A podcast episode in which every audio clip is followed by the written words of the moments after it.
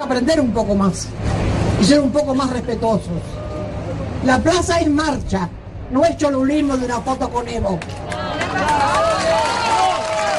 Evo necesita manos que lo ayuden.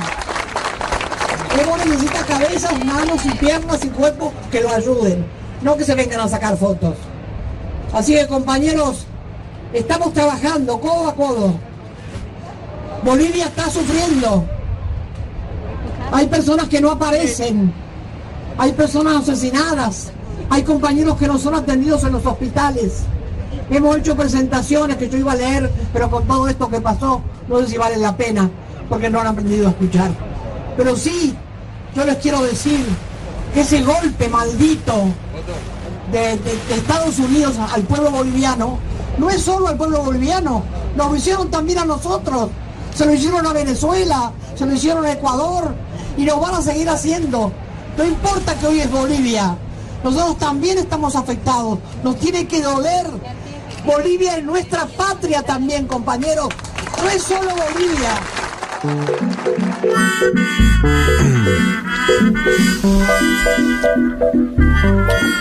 Bueno, como suponen, supongo que, que ya quienes están escuchando saben, por ahí alguno no. Eh, hace minutos nada más su- supo la noticia de que Eve Bonafini eh, falleció. Había tenido algunos problemas de salud, 93 años. Eh, y bueno, nosotros elegimos abrir este programa de esta manera.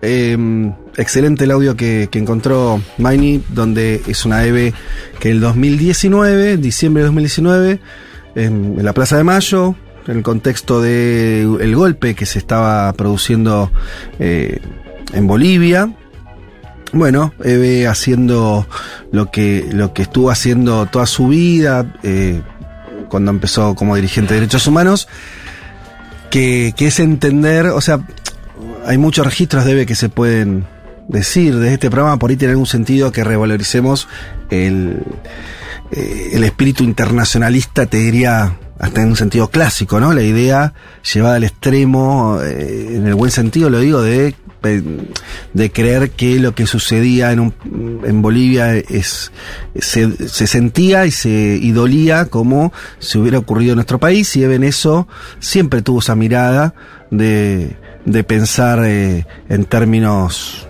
globales, diría internacionales, ¿no? Solidarios. Eh, es una figura muy importante, además está decirlo, es un- una pérdida, creo que Cristina en su título puso algo así, ¿no? Como, como una pérdida, es una pérdida para, para el país, para la Argentina. Eh, se va un- una figura central de, de los últimos 40 años, desde el, desde el combate a la dictadura, el retorno a la democracia, todo lo que vivimos en, en Argentina, donde Eve además eh, se construyó como, como dirigente de derechos humanos, pero le queda chica esa palabra porque la vimos involucrada en cualquier un fenómeno cultural. pelea eh, social, Sí. política, eh, eh, donde el límite eh, de los derechos humanos ella lo corrió, en el sentido Muchis. de decir, los derechos humanos es preocuparse por los pobres de hoy, eh, es preocuparse por las discusiones políticas actuales. Eh, Eva llegó a, a un, a un lugar muy especial, ¿no? Eh, Saben, yo no sé si le pasó a otro, pero recién hoy me entero, miren lo que estoy diciendo, que Eve tenía dos hijos Dos, desaparecidos. sí. Porque Eve tuvo, en algo que, de de vuelta, casi imposible de imitar, me parece, por el nivel de entrega humana, que sus hijos, ella lo decía así, no eran, ella no peleaba por sus hijos eh, propios, ¿no? Por eso no hablaba nunca de los hijos. Mm. ¿Se entiende? O sea, el, Sí. el nivel de, de- que, que llevó en términos de, de- de pensar que, que la lucha era una lucha efectivamente colectiva, que lo que le había pasado a ella no era una desgracia familiar, sino que tenía que ver con una cuestión este, generacional, política, lo llevó hasta ese lugar. ¿No? Eh, incluso eso también le generó mm, discusiones al interior de, de los organismos de derechos humanos. Pero lo que voy es siempre, y esto me parece súper valioso, siempre su, su mm, eh, mirada revolucionaria, si querés, lo hacía a partir de poner en acción su cuerpo y bancársela. Quiere decir, no es alguien que, Sí. que opinaba. Entonces, Mira, yo tengo de- la- déjame la- leerte, vale. Perdón, el tweet de Cristina, que en relación a lo que decías. Queridísima Eve, madre de Plaza de Mayo, símbolo mundial de la lucha por los derechos humanos, orgullo de la Argentina. Dios te llamó el Día de la Soberanía Nacional. No debe ser casualidad, simplemente gracias y hasta siempre, ¿no? En relación a lo que decías, esto de símbolo mundial de la lucha de derechos humanos. Yo tengo una primera memoria y una última memoria de Eve, lo voy a poner en términos. Eh, eh, mucha gente entró a, a pensar política en este país por la madre de Plaza de Mayo. Mm. Al menos parte de mi generación. Yo tengo, tengo 37 años, eh, salió un disco en un momento sobre los 20 años de la madre de Plaza de Mayo que tenía unas canciones de un show que se había hecho en Atlanta por los 20 años. El disco sale en el 98, el show es, entiendo final en el 97. Yo tenía ahí 12, 13 años. Divididos, Ataque 77, Los Piojos, León Gieco, Caballero de la Quema, Todos tus muertos, Versulo el Garabal, Las Pelotas, Actitud María Marta, Sí. Animal. Ese disco muestra la amplitud cultural de Eve de Bonafini y de Madre de Plaza de Mayo y la llegada a un segmento de la juventud que no estaba politizada en ese momento, porque en ese momento estas, estos artistas, el rock nacional, era el, eh, era el, el dique de contención ante un proyecto político que era, bueno, el, de Carlos eh, Menem, ¿no? Que era eh, neoliberal en el sentido más clásico que podemos definirlo. Y después llegó el kirchnerismo, más tarde, pero digo, la primera luz de esperanza para una generación entera fueron estas señoras. Digo, esto- Claro, porque- Y el segundo, sí. pará, y te, co- te coloco, el Sí. segundo... Esta fue mi primera memoria con Eve Bonafini y lo pensaba, 97, este disco, 98. La última memoria que yo tengo es este audio que escuchábamos, que es 26 de diciembre del 2019. Ujú. Eve de Bonafini en una plaza de mayo estaba explotada la plaza de mayo 26 de diciembre, o sea, después de Navidad. En general, en la Argentina, para los que nos escuchan de afuera, entre Navidad, Año Nuevo y enero no pasa nada en ningún lugar, no es que hay grandes movilizaciones. Bueno, llenó Evo Morales y Eve de Bonafini la plaza de mayo. Y fíjense la, la actitud de contracultural de Bonafini al principio, que dice, muchachos, acá estamos para apoyar Mm. a Evo contra el golpe en Bolivia, no estamos para sacar una fotito, una selfie y subirla a Instagram. Totalmente. La vida no pasa en Instagram, eso nos marcó también Eve de Bonafini, ¿no? La vida es otra cosa.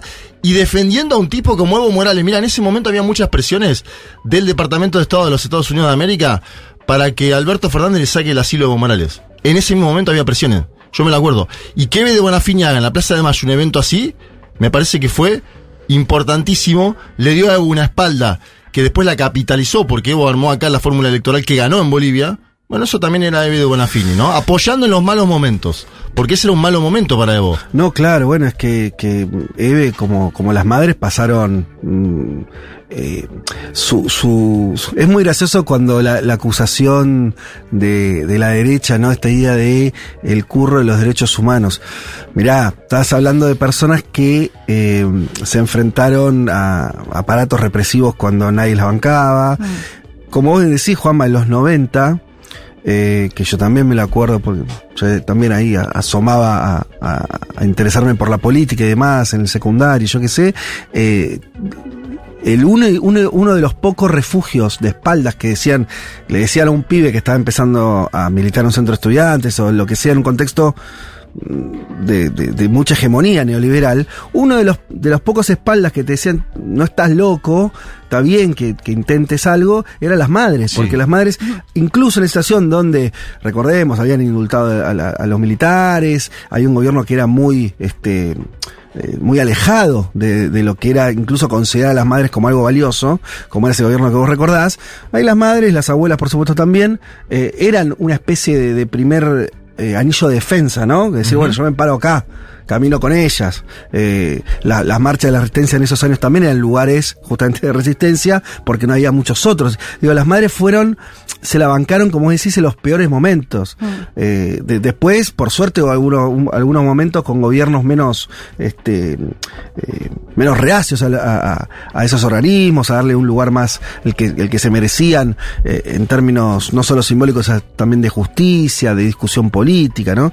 Pero bueno, la figura de Eve es, es, es muy grande, ¿no? Hay, hay una cosa ahí que, que nos va a llevar un tiempo calibrarlo, seguramente gente que, lo hará mejor que, que nosotros, pero yo quiero resaltar eso, digo, em- tomemos conciencia de lo que ella con su, eh, también con fijarse, ¿no? Como actitudes muy duras, eh, también lo que hacía era, eh, lograba también avances en ese sentido, ¿no? Eh, Era la que se ponía, me acuerdo, fue una de las primeras eh, que estuvo en la Plaza de Mayo en el 2001, cuando empezó la represión. ¿No? Estaba el, que, eh, el- el- muchos por ahí lo saben, la Asociación de Madres de Plaza de Mayo tiene su sede cerca, ahí, en, Sí. eh, cerca de la plaza, ¿no? a, a pocas cuadras. Y se fueron ahí las viejas con unas banderas, ¿no? A- en medio de la represión de, los de Sí, los que dieron la caballos. imagen de los caballos, claro. Claro, bueno, pero digo, fíjate que como Eve está presente en situaciones que no tienen que ver estrictamente con los derechos humanos, ¿no? Porque ella entendía que eso, Sí. no, no, no hay un límite ahí, ¿no? Eh, eh, Julia lo tuiteó recién con la cuestión incluso, es interesante reivindicar eso, que es eh, cuando se puso a hacer casas eh, y, y fue muy criticada y después la experiencia tuvo sus problemas. Pero hay algo de decir también ahí como eh, de la cómo entendés los derechos humanos en el presente, ¿no? Bueno, jugándote en el presente, incluso hasta saliendo manchado de esa situación, ¿no? Eh, pero bueno, si ella lo decía siempre Eve en términos de, de- eh, es- mis hijos hubieran querido que yo hiciera esto, ¿no? Como acercarse lo más posible, ¿no? A, a esa militancia de, de sus hijos. No sé. Eh, algo, algo chiquito que quería agregar, porque esta, esta postura que vos planteabas como a veces, ¿no? De, de- de dureza o eso, o- yo siempre la vi muy genuina, ¿no? Esto que era capaz de hablar de la pueblada, de los jueces de mierda, y que los medios de comunicación siempre la diabolizaron, no sé si existe esa palabra, ¿no? No, Pero pues, siempre, o varios medios, no, no, sí. Y, y, perdón, pero acá viste empiezan las anécdotas personales. Pero una muy chiquita que me pasó que una, la tenía que llamar, no me acuerdo qué había pasado, pero había sido muy criticada por algo. Y me acuerdo que de una radio, creo, me pidieron llamarla para ver si quiere salir. Y yo tenía tanto miedo de llamarla porque dije, la voy a llamar y me va a mandar a la mierda. Pero por toda esta creación en parte de los medios, ¿no? Y me acuerdo que la llamé y una divina total dice, no, mi amor, en este momento. Bueno, finalmente no salió, pero con una dulzura que, eh, digo, me acuerdo, diga, en lo personal, cómo me había impactado esta imagen que se había generado en los medios de comunicación, ¿no? Que la diabolizaron bastante. Está, está bueno eso, porque ahí pensándolo rápido, por ahí cometo alguna injusticia, pero es verdad que mm, probablemente ella ha sido la primera eh, víctima en serio de lo que sería, de lo que ahora conocemos como per- persecución mediática, ¿no? Sí. Eh, y esto que le pasa ahora a, a muchos dirigentes políticos y sociales, a Eve le pasó desde hace 40 años que le viene pasando eso, ¿no? Porque no, Sí. nunca tuvo, digo, esto también, eh, nunca tuvo el, el- el- el- ni siquiera un, un costado, nunca fue bien tratada por los medios, de- en No, serio. De hecho, yo creo que hay dirigentes que probablemente tengan buen vínculo y por no querer quedar como, o- Claro. o, que los critiquen, se, se distanciaban un poco, toman distancia. Pero bueno, hay mucha gente escribiendo también, así que leo algún, algún mensaje como para transitar este, este momento entre todos. Eh, eh, bueno, mm, sí, recuerdo que tristeza lo debe. Desde un país como el mío, Uruguay, que apenas metió 10 milicos en cana después de todo lo que hicieron en dictadura, ella se vuelve más gigante porque nunca claudicó y la peleó. Muy triste, un abrazo. Nos envía un, un oyente eh, desde Uruguay. Eh, tenemos también, eh, bueno, en otro momento dicen que Futuroca acompaña a la comunidad y los oyentes en un momento de tristeza e incertidumbre. Viva la memoria de las madres. eh, esto dice Aureliano. Bueno, muchísimos mensajes. Eh, ¿Qué hubiera sido nuestra adolescencia en los 90 sin Eve? Dice Claro, Luciana. eso. Alguien, este. Eh, bueno, recordando un poco lo- los que tenemos esa edad, por lo menos, eh, Eve siempre fue eso de lo que quería transmitir, ¿no? Como, como una referencia, incluso yo en los 90 hasta me, esto, esto de, también de las discusiones dentro de los movimientos de derechos humanos, pero muchas veces no pensaba como ella. Pero es inevitable sentir que fue una fuerza, Sí. ¿no? Eh, por momentos protectora, por momentos de, de generar avance, por momentos de, por momentos de decir la verdad, aunque esta, esa idea, ¿no? ver- Por eso Aun- también. tan- aunque te quedes solo. Tan ¿no? hostigada, exacto. Y después, por ejemplo, Charlie García, una amistad histórica de Bonafini con Charlie García. Se me viene a la memoria el, el- el show en, el famoso show en Puerto Madero, que Charlie. García quería hacer una escenografía y demás. Eh, y, eh, y él- Charlie quería tirar cuerpos Exacto. al río y él le dijo, no, no. no, ahí. Pero fueron los dos juntos, se abrazaron en el escenario. em, ese es un evento cultural. Después, el evento político estoy viendo ahora. Cuando se marcha en Mar del Plata, eh, desde, con- desde el lugar donde se hacía la cumbre oficial a la contracumbre de 2005 en No al Alca, Eve de Bonafini está encabezando la movilización. Con Evo Morales, que Evo Morales en ese momento no era presidente de Bolivia, era apenas un candidato, lo veo a Miguel Bonazo y Luis Delía. Luis Delía era el que tenía también la comunicación con Fidel Castro, se supo después, se soñó más tarde, Sí. ¿no? Eh, Eve de Bonafini fue partícipe de los grandes eventos de la Argentina desde los fines de 70, lucha contra la dictadura, hasta la actualidad. O sea, es una figura política, cultural, social que transitó las últimas cuatro décadas, cinco décadas en nuestro país. Por eso la sentimos también la pérdida, ¿no? De una forma Sí, sí. tan notable. Hay algo de, de lo que pasó con Maradona también, ¿no? En el sentido de los símbolos, eh, nadie quiere perder los símbolos, Sí. ¿no? Hay algo ahí como que de pronto decir, che, pero Argentina es, ya no es exactamente la misma Argentina que, que ayer, ¿no? Porque te falta un pedazo. Digo, con Maradona creo que nos pasó eso, Sí. eh, y creo que con Eve también nos, no- no- nos pasa eso un poco, ¿no? Como eh, es, es una de las cosas que nos definen. ¿No? Haber tenido a alguien así eh, es muy, muy, muy, muy impresionante. Eh, al mismo tiempo le decíamos en el pase, ¿no? También hay una cuestión que uno empieza a intentar a internalizarlo, aunque sea tan, Sí. tan difícil, que es que las madres Sí. y les se van a empezar a ir. Es- es- ¿no? te escuchaba y, Y es pensaba como- exactamente lo mismo, ¿no? Esa idea, de hecho lo decía fuera del aire, incluso creo que tenemos como hasta una negación, Sí, porque ya están en noventa y pico de años, digo, una edad... Sí, sí, bueno, en el acto de Cristina estaba, estaba Estela, ahí sentada en primera fila, una Estela que, con, con fuerza todavía, pero bueno, también claro, ya, ya empezás a notar que es una señora muy mayor y que Pero no, no queremos pensar en quedarnos tengo una hipótesis sobre abuelas. eso, que es positiva sobre las A madres. ver. Que tener una causa en la vida y luchar, como dice Lula, como dice Mujica, como dicen tantas personas, te alarga la vida. Las hace eternas. Porque vivió 93 años Eve Bonafini. mm, Y un oficinista se muere de un bobazo a los 60.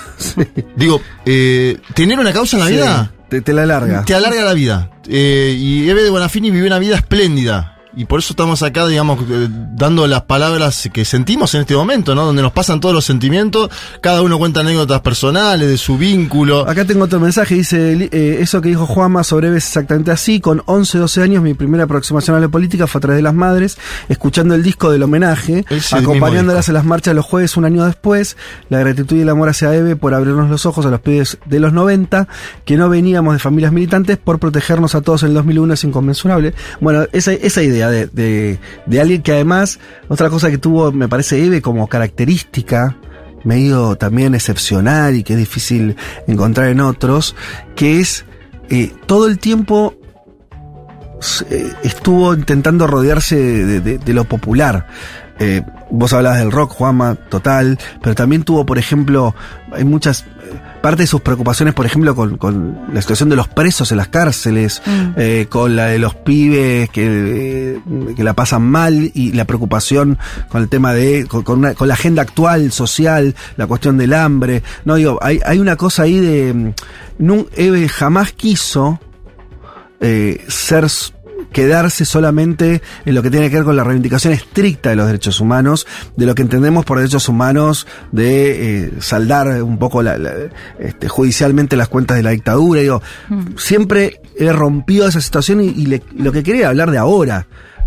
Por eso también se metía en política, ¿no? En, en- en sentido así total, eh, sabemos sus posicionamientos, eh, su acercamiento Sí, al kirchnerismo. y eso- Crítica con algunas decisiones económicas del gobierno actual también. Claro, Sí. discutiendo la interna del. Sí, del, sí. del peronismo, del kirchnerismo ahora. digo, y eso me parece lo hacía porque entendía que lo importante era seguir construyendo el país, no solamente quedarse en una cuestión eh, de, de derechos humanos como algo de museo. ¿No? Era todo lo contrario a eso. eh, de hecho, tan contrario que, bueno, cuando empiezan eh, a armarse toda la cuestión también de la ESMA y todo, todos sus debates de, de- de ella respecto a eso era, incluso creo que no sé si estoy exagerando, creo que no. Después no fue así la decisión. Pero ella está como. eh, sus primeras eh, declaraciones respecto a lo que había que hacer con la ESMA era. No, no, que ahí hay que hacer. No hay que hacer ningún museo. Como diciendo. eh, lle- llevándola al extremo a decir. No, que ahí ha- hay que hacer un centro cultural para que los pide ahora. ¿No? Eh, hagan cosas ahora. Bueno, ahí igual la ESMA tiene un poco de todo. eh, pero a lo que voy más allá de estar de acuerdo no con esa idea. eh, refuerza esto que digo. A ella le importaba discutir política ahora, como que el eje central de la transformación ocurre ahora, más allá de la reivindicación de, de, de los de la militancia de sus hijos, muy involucrada. Y además, bueno, yo creo que va a pasar, vamos a ver qué pasa en los próximos días y cómo viene, cómo, cómo procesamos esto y qué sucede en términos de eh, ceremonias y qué sé yo, pero creo que vamos a tener un desfile de gente que va a venir de afuera. Sí, sí, Sí. es que es un ¿No? funeral a la estatura de un jefe de Estado. Claro, eh, vamos a tener eso, ¿no? Hay gente muy importante que va a estar hablando de EVE en estos días, en las próximas horas, seguro, por esto que, que decimos, que además alguien que viajó por todo el mundo. Por todo el mundo tiene fotos, mira, yo veía fotos con Lula en la década del 80, ¿no? Cuando Lula era dirigente sindical. Hay otra contracultural que me encanta del 2017 de EVE, que la estaba viendo ahora. Obviamente, yo creo que hay un dato de EVE que es, ¿viste cuando te elogia gente importante o te quiere cerca de gente importante? Es que sos importante de verdad. Digo, cuando Fidel Castro Sí. se junta a hablar cinco horas con vos, seis horas por vos, cuando Hugo Chávez se junta a hablar cinco o seis horas con vos porque sos importante. Esto no me... No, hay algo contracultural del 2017. Ahora hace poco entrevistó Eve al Indio Solari. Pasó hace, creo que un año atrás. Una de las últimas entrevistas también del Indio, ¿no? Que transita una enfermedad. Ayer tocó su banda justamente en Huracán. Está todo medio conectado. En el último show del Indio, presencial del Indio, 2017, acordate que fue escándalo mediático, fake news, decían que había existido 20 muertos, ¿no? La, la- la agencia Telan del macrismo publicó que había 10 muertos cuando no había, había dos, bueno, no importa, causa judicial. Todo el mundo pegándole al Indio. ¿Qué dijo Eve? Me hubiera gustado ir al show del Indio Solari. En ese momento. Sí. En ese momento, Sí. lealtad al máximo. Lealtad al máximo, porque no creía en la fake news, porque no creía en lo que estaba diciendo. Me parece que eso define a Eve Bonafini, la lealtad al máximo. Sí, totalmente, ¿no? Y, y- y nunca tuvo miedo, digo, como un- toda una serie de... de, de- de- no, no, más que valores, diría, de características como muy... eh, de, de mucha fortaleza, ¿no? Eso también hace que por ahí lo de, la muerte duela tanto, porque Claro. decís, es como, eh, eh, se murió la más fuerte de todos, ¿viste? La- La que tenía la espalda para decir las cosas, Sí. ¿no? Eh, co- Con, todo, con Venezuela, por ejemplo. Venezuela, el bloqueo y ella bancando a Maduro, ¿eh? A Totalmente. Maduro directo.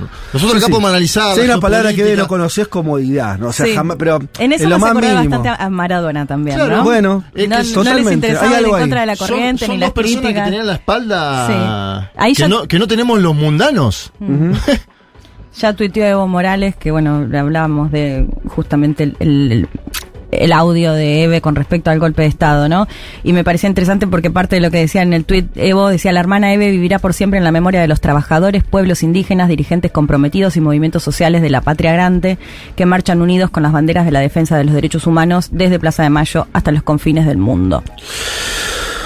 Bueno, si les parece, hacemos eh, la apertura del programa, ahora sí, eh, más formal y arrancamos con el resto de las cosas que tenemos para comentarles hoy.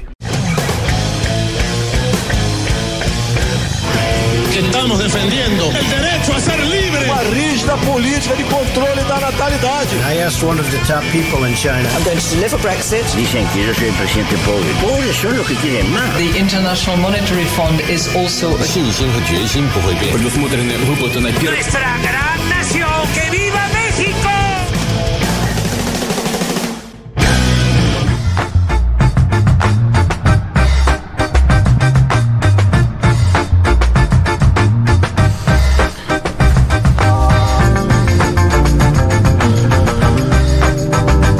Domingo para todas y para todos. Hoy es domingo 20 de noviembre del 2022. Este es el programa 232 de Un Mundo de Sensaciones. Sean bienvenidos, bienvenidas. Hasta las 3 de la tarde vamos a estar hablando de distintos temas que ocurren en el mundo. Eh, vamos a seguir también hablando un poco de EVE. Eh, se meterá ese tema de, de acá a las 3 de la tarde de distintas maneras. Sobre todo por ahí, nosotros alguna cosa ya, ya dijimos, desordenada. Disculpen, qué sé yo, la... la, la- eh, no sé cómo decirlo, el- el- la poca preparación de lo que dijimos, pero sí, nos agarró así, eh, eh, enterándonos como ustedes de la noticia, tratando de acomodarnos en la cabeza un poco eh, los sentimientos, las emociones, lo, lo que creemos un poco también que, que hay que decir en momentos así, pero bueno, eh, lo importante también es escucharlos a ustedes, que, que, que- que- que nos cuenten lo que quieran respecto a, a Eve, vamos a estar leyéndolos. Eh, se nos ocurrió, ustedes saben que nosotros regalamos todas las semanas este, algunos libros. El que tenemos para hoy tiene que ver con la historia contemporánea de Medio Oriente, de Leila Duckley, eh, que editó Capital Intelectual. Un libro muy interesante porque es un, resumen eh, cortito, contundente de, este, diría, los últimos 100 años de Medio Oriente. Em, como consigna, a modo de, de homenaje a se nos ocurrió, obviamente teníamos otra, pero cambiarla por esta, que es, intentemos pensar qué costado, qué, qué costado Eve tenemos en la vida, en qué momento tomamos algún tipo de, de actitud. La picanteamos de un poquito. Cuando la picanteamos un poco, tratando de agarrarnos a, a esto que decíamos, una de las cosas más lindas que tenía ella, de, de- de eso de animarse a hacer cosas que parecían imposibles o que estaban muy corridas de lo que el sentido común eh, en el momento indicaba que, que había que ser, ¿no? Así que si les parece, también, porque en esto, además de estar tristes y, y de recordar, hagamos el ejercicio ese, ¿no? Que es, eh, ¿qué haría Eve en este momento? Bueno, me parece que, le gustaría por ahí que nos acerquemos un poquito a su, a su forma de hacer las cosas, a su, a esa valentía, a esa entrega. Así que pensemos eso, que, mm, en qué momento logramos, no, no ser Eve, pero, pero sí tener una actitud, diría, usted usó la palabra picantear, bueno, arriesgarse. Este, Ser audaces. audacias. Son todas, además, todas cosas que de alguna manera venimos hablando de eso. Esta idea de que falta audacia, ¿no? Un poco en esta época. Vivimos una época un poco tranquila. Sí. Eh, yo leía, nada que ver, pero se toca un poco una. Martín Cohen sacó un libro. Ahora Sí. no lo leí todavía, pero leí una reseña de eso, eh, que es sobre el teléfono. Ah, sí. Y es la idea de que la desaparición del teléfono Sería un bien para la humanidad. Sí. no, no, no, no. No está hablando del teléfono. Ah, el Fama. teléfono, El teléfono, no, el no el celular. claro, el teléfono, llamar llamada. a alguien Bien. que todavía está en las casas, pero que ya casi no se usa. Eh, y, y él lo decía, eh, le interesaba pensarlo por una por la idea de que el teléfono es algo que te sorprende, ¿no? Vos eh, llaman, te, te llamaban a, a tu casa, vos no sabías Sí. quién, ¿Quién era? era? ni para quién era. Tampoco, ¿no? Claro. Y hay una cosa de la sorpresa.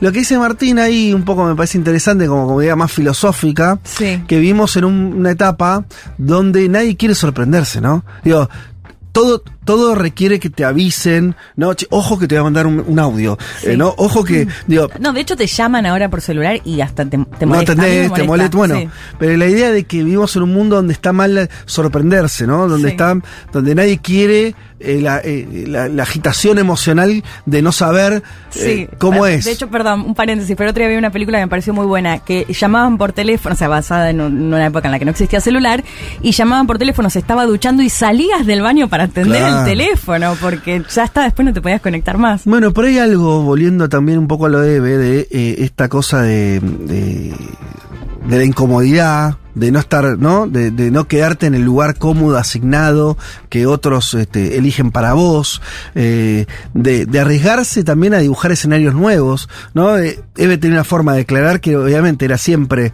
casi que, o sea, era siempre la que tenía que llevarlo más al, al extremo, ¿no? O sea, una crítica, un apoyo, ¿no? Hay algo ahí como de, este, de, cierto in- interés por, por llevar la línea correrla todo lo que se pueda. Eh, me parece que contrasta mucho también con esto, con, esta época de, de tanta comodidad, de, de discursos que eh, a ver cómo hacemos para no molestar al algoritmo. No sé sería, ¿no? ¿Cómo hacemos para molestar al algoritmo? Bueno, y ahí salen cosas que no son tan en ni la valentía ni la audacia. Eh, insisto en que los, lee, los leemos, las leemos, eh, lo que nos envíen, sobre todo si tiene que ver con, con algún recuerdo que tengan, recuerdo, digo, o idea, o quieran comentarnos sobre, este, sobre Eve, sobre la lucha de Eve, sobre esa ¿Te acuerdas el personalidad día tan que quisieron particular. allanar la sede de las madres? Y Eve se plantó. Con 50 y después fueron 100, después fueron 200 y movilizó a Plaza de Mayo Sí. a denunciar que le querían allanar. Sí, casi termina to- tomando la, la casa de gobierno cuando le iban a allanar a la ella, verdad, sí. increíble. Eso Sí. te da cuenta, ¿no? De otra persona defensiva dice, no, bueno, quieren allanar, dejemos entrar, todo debe Bonafini. Dijo, ¿qué van a allanar acá? Puso una camionetita, me acuerdo, aparte, llevaban una combi de la histórica combi de las madres, y una multitud yendo con ella hacia la Plaza de Mayo. Es algo increíble. Las imágenes que nos deja esta mujer. Muy impresionante. Bueno, eh, avancemos un poquito con, con el programa. Eh, tenemos. Tenemos varias cosas. Eh, Juanma, hoy vos preparaste, tenías preparado hablar un poco de lo que viene ocurriendo en Colombia eh, con el gobierno de Petro. Se sabe. Tenemos. Petro es- viene a ser al- alguien que se viene moviendo mucho, ¿no? Movedizo, diría, hay mucho viaje, eh, también mucha comunicación en redes. Sí. Pero ¿cómo viene ese gobierno? ¿Qué viene pasando ahí? La aceptación del gobierno, si uno evalúa los criterios con los cuales eh, se evalúan los gobiernos latinoamericanos actuales, es alta, ¿no? Entre 50 y 62% de aprobación. Vamos a hablar de algunas cosas que hizo Petro en estos primeros 100 días.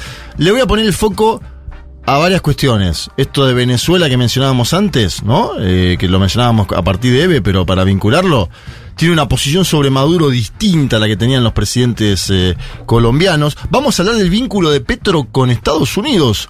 Porque también ahí hay una diferencia, ¿no? Ajá. Eh, busca un vínculo, pero tampoco es el, ¿no? lo que tenían los gobiernos anteriores, que era casi una especie de sumisión, ¿no? Podríamos decir eso en, algún punto. Y los discursos de la ONU y de la COP27, vamos a, vamos a hacer un, vamos a pintar un panorama de los 100 días de Petro en Colombia, eh, para, bueno, conversar de este gobierno, que en muchas cosas es eh, novedoso, ¿no? Yo creo que Petro, si, me, si te pongo un titular ahora, Petro hoy es más novedoso que Gabriel Boric, para mí. Bueno, perfecto. Eh, Siendo ya- que es más grande, Sí, claro. Petro hoy para mí da Sí. cuestiones más audaces que Gabriel Boric. Bien, me gusta. Eh, todo lo que sea audaz, ¿eh? En este programa va a ser elogiado a priori.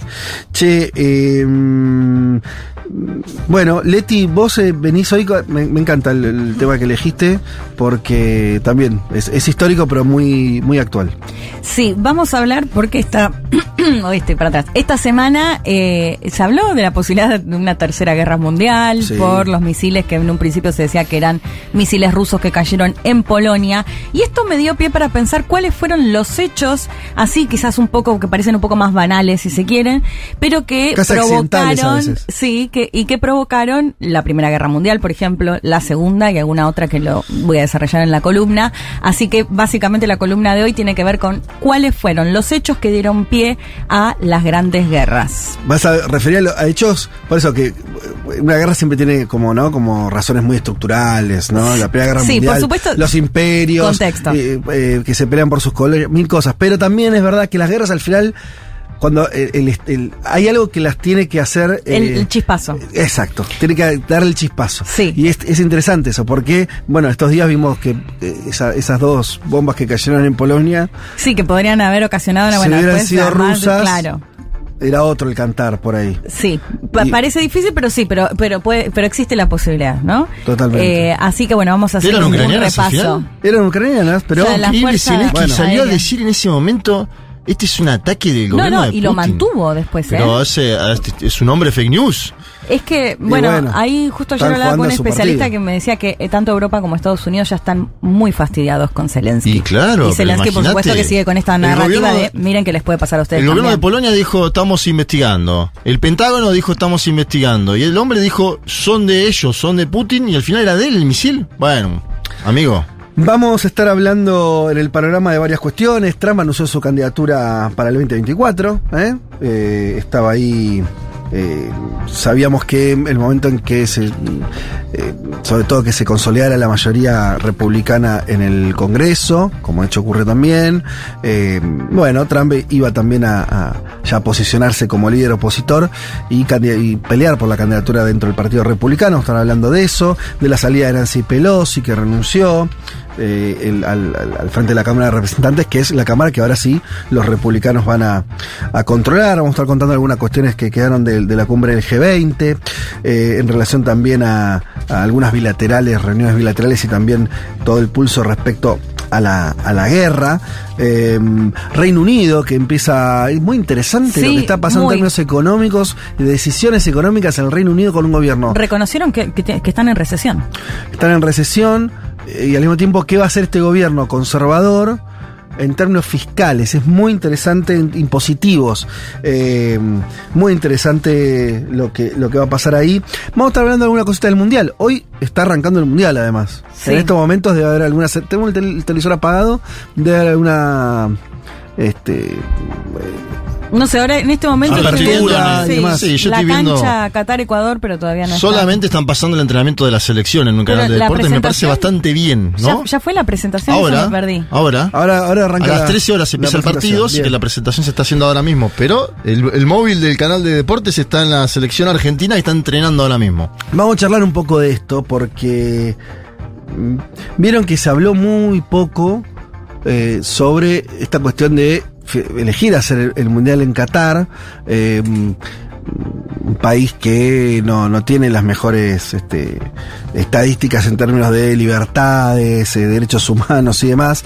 Se habló poco de eso. A ver por qué, ¿no? ¿Dónde está ese poder catarí que, eh, además de organizar el mundial, logra que los que participan del mundial no cuestionen ninguna de la- las reglas también que decidió el gobierno catarí, en- muy duras en términos de, de, mm, eh, de libertades individuales, ¿no? Eh, no te puede dar un beso, no puede dar ninguna demostración que, que sea eh, LGBT. Sí. Eh, hay un montón de cuestiones que el mundo parece haber aceptado con un nivel de, de, tranquilidad, ¿no? Y acá no, acá no digo ni mu, muy impresionantes. Vamos a estar hablando un poquito de, de eso también. eh, y bueno, y varios temas que, que tenemos para conversar con ustedes. Eh, les insisto de vuelta que si quieren escribirnos, también eh, para contarnos lo que sea, pero si quieren en este día tan triste con la partida de B Bonafini, si quieren comentar alguna cuestión también ligada a eso, lo vamos a estar leyendo con muchísimas mm, ganas. Dicho todo esto, eh, vamos a escuchar un poquito de música, ¿vale? ¿Que hace bien? Dale. Rosalía haciendo delirio de grandeza, ya venimos.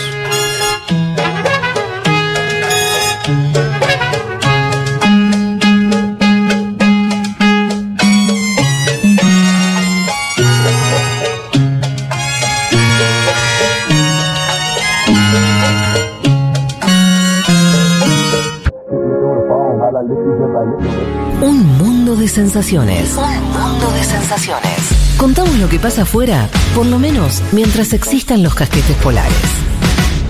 Después vemos.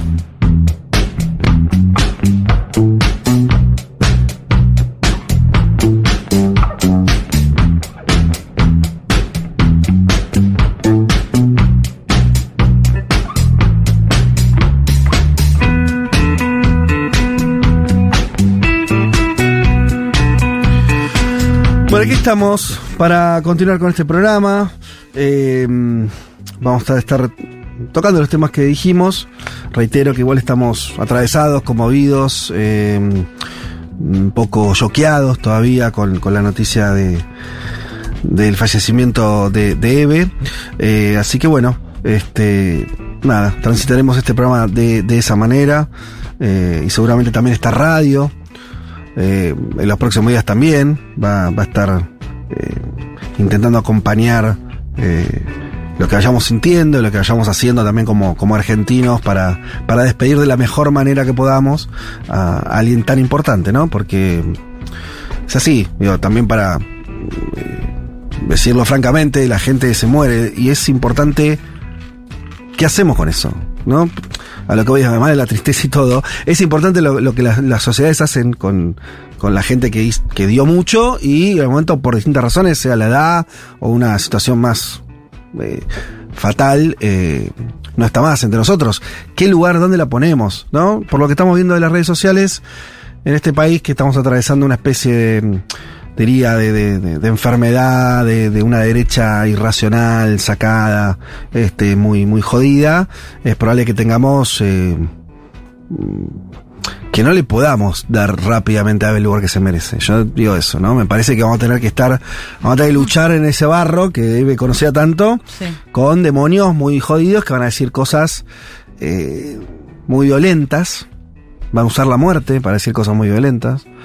Eh, porque además, lo decía fuera del aire vos, Juanma, está muy bien. A Eve la, la- la- la odiaban particularmente mucho eh, porque era fuerte. Mm.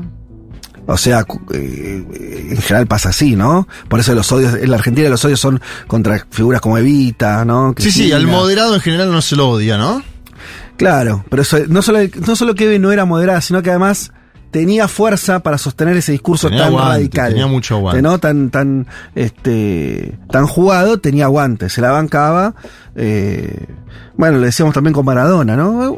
Hace unas horas hay una, un, un ex funcionario de Cambiemos, muy menor él, pero digo, funcionario al fin. Creo Ah, que, es, el, que sí. es el, el que le escribe los libros a- a- al mafioso. El que le Eh. escribe los libros a Macri. Sí, sí, Bobeluto.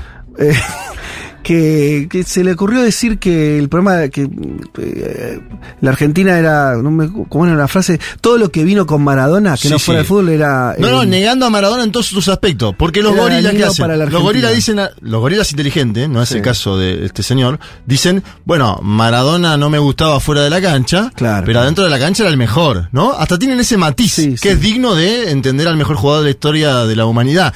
Eh, este, este señor cancela a Maradona en todos sus aspectos. ¿Sabe que no le gustaba cómo jugaba Maradona? Bueno, allá él, qué sé yo. No, lo que digo es que, mm, que este mm, tenemos una derecha que no, que está queriendo rompernos también los símbolos. Por eso van contra Ajá. Maradona. ¿Entendés? Como, mm, esta es mi lectura, ¿eh? Pero Sí, como sí. tenemos una derecha que está tratando de rediseñar la Argentina, a hacer un país que sea bien distinto al que, al que nosotros conocemos, por eso también lo que hacen es romper los símbolos que tenemos. Claro. ¿no? Por Bueno, eso romper- lo de los billetes, ¿no? ¿Cuál es la, pero ¿no? Con- Maradona, ¿cuál, cuál, era la, ¿cuál es la ganancia de, de- de tratar de destruir la imagen de Maradona? Como algo positivo en términos de, no sé, el tipo que, el tipo que, que siempre hablaba bien de la Argentina, de los Sí. argentinos, que llevaba la camiseta a todos A lados. todos lados. que Argent- Iba a ver a todos los deportes federados de Argentina. ¿Por qué querés destruir eso? Porque vos, tu, tu idea de la Argentina es muy otra. Entonces con Eve me parece que pasa lo mismo. Sí. Que también era muy argentina, ¿no? También era una cosa de... de- de- de-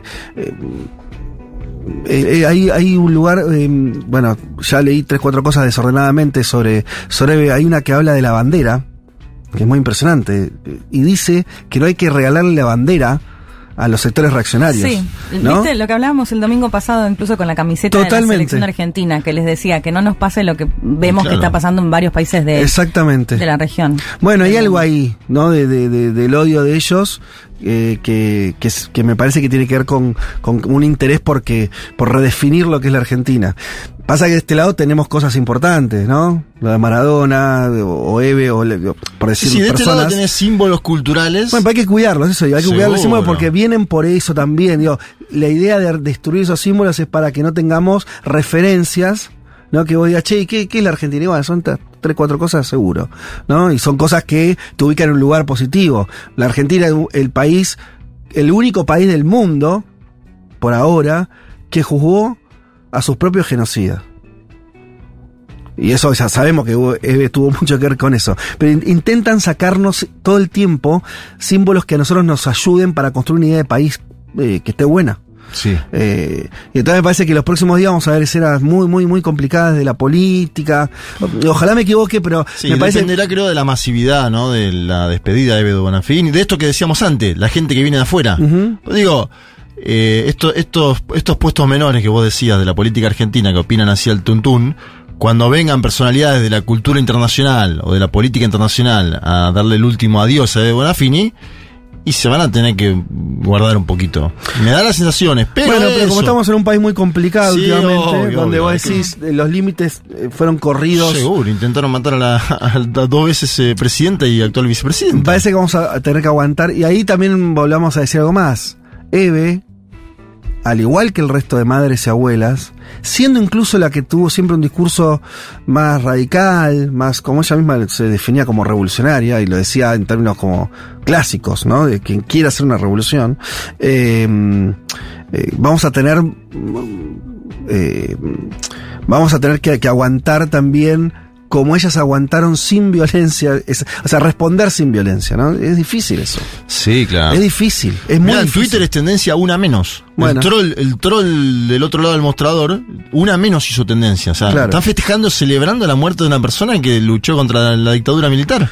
Y, pero también están haciendo eso y están, pero al mismo tiempo siempre hay un juego ahí de tratar de generar violencia del otro lado. Seguro, que vos te saques. Sí. Exactamente. Y sí. Y hay que aprender que las abuelas y madres lograron todo lo que lograron sin pegar una piña. ¿No? Es muy impre- impresionante eso. O sea, siempre y exactamente no es poner la otra mejilla tampoco, puede no es que hay alguien No, que eh, se dejaba, ¿no? Eh, eh, patotear. Pero eh, es complejo eso, pero hay, hay que encontrar esa manera. Sí, porque- equilibrio. y porque del otro lado no, cada vez más nos van a invitar a, a eso, ¿no? A caer en, en, en- en- en actitudes violentas, en responder con la misma moneda, un montón de cosas. Va a ser difícil, pero me parece que, que hay que pararse en otro lugar y, y por ahí lo que decía Juanma también, la, la respuesta con la masividad, seguramente habrá demostraciones populares muy importantes Sí, en, estos, en estos días eh, a favor de, de- de la lucha de Eve, sobre todo, de, su persona, pero también de lo que representa. Tuvo muy, ahí vi que, la- que las abuelas con las cuales estaban, se sabe, peleadas, distanciadas desde hace muchísimos años, eh, ya subieron una foto de, de, de- de Eve con, con Estela y, y el reconocimiento a Eve. Digo, me parece que bueno, eh, todo eso, todo lo que eran esas respices ya quedaron obviamente atrás. Pero, pero bueno, va a haber que juntar fuerzas para. se va a- vamos, vamos a escuchar cosas jodidas. Eso es lo que digo. Solamente que, que- que nos pongamos duros porque eh, lo que se viene va a ser muy, muy revulsivo, ¿no? Sobre todo de algunos comunicadores y, y las redes sociales y demás. Bueno, avanzamos un poquito con el panorama, aunque sea. eh, ¿Por dónde arrancar? Les decía que eh, eh, el- adelantaba que Trump anunció su candidatura para el 2024. Esto fue el, miércoles. Ya se sabía que iba a ser, pero bueno, terminó de, eh, de hacerlo en, un, en un acto. Eh, ¿y ¿Qué dijo? Hoy estoy anunciando mi candidatura a la presidencia de los Estados Unidos. Esta no será mi campaña, será nuestra campaña. Vamos a unificar el país. Eh, esta no es una tarea para un candidato, es una tarea para un gran movimiento. Y la idea de que en su presidencia, la de Trump, Sí. había logrado, es interesante este mecanismo, ¿eh? había logrado ya que Estados Unidos, estar en las puertas de que vuelva a ser un gran país, eso se interrumpió y ahora con el retorno de Trump eso se va a terminar de materializar. Casi que en la edad de oro, de hecho, creo que usa Dijo, exactamente esa palabra. dijo, nuestra nación estaba en el pináculo del poder, la prosperidad y el prestigio, elevándose por encima de todos, venciendo a todos los enemigos y avanzando hacia el futuro confiado y tan fuerte. ¿Vieron ustedes eh, Trump Show? El documental, un documental nuevo. no, lo Bueno. recomendaste el otro día, me parece, Sí. sí. ¿Por qué? Porque ahí es un reconto de la presidencia solamente, ¿no? De sus cuatro años. Cuando gana, desde que gana, hasta, hasta el final, hasta la toma del Capitolio, si quieres. Y en, en ese, una de las cosas que, que es muy interesante del recorrido del, del documental, que es, bueno, él gana en el 16, ¿no? A las elecciones, empieza su presidencia, esta cosa de que alguien que no está para nada preparado para ocupar ese puesto, muy evidente, pero con escenas Creo que hasta último momento creíamos que ganaba Hillary Clinton. Yo Claro. no me olvido de eso. Creo que ni el propio Trump creía que ganaba. El docu muestra muy bien, es eh, no solo esa sorpresa, sino que él se siguió manejando. No es que dijo, bueno, che, ahora me tengo por las pilas y estudiar cómo ser presidente, sino que siguió siendo él, desconociendo funcionamientos básicos del Estado y más. Igual me- la cosa como más o menos caminaba. A lo que hoy es. La, la pandemia, es verdad que a él le trastocó todos los papeles. ¿Seguro? De hecho, es muy difícil pensar que sin pandemia él no hubiera reelegido.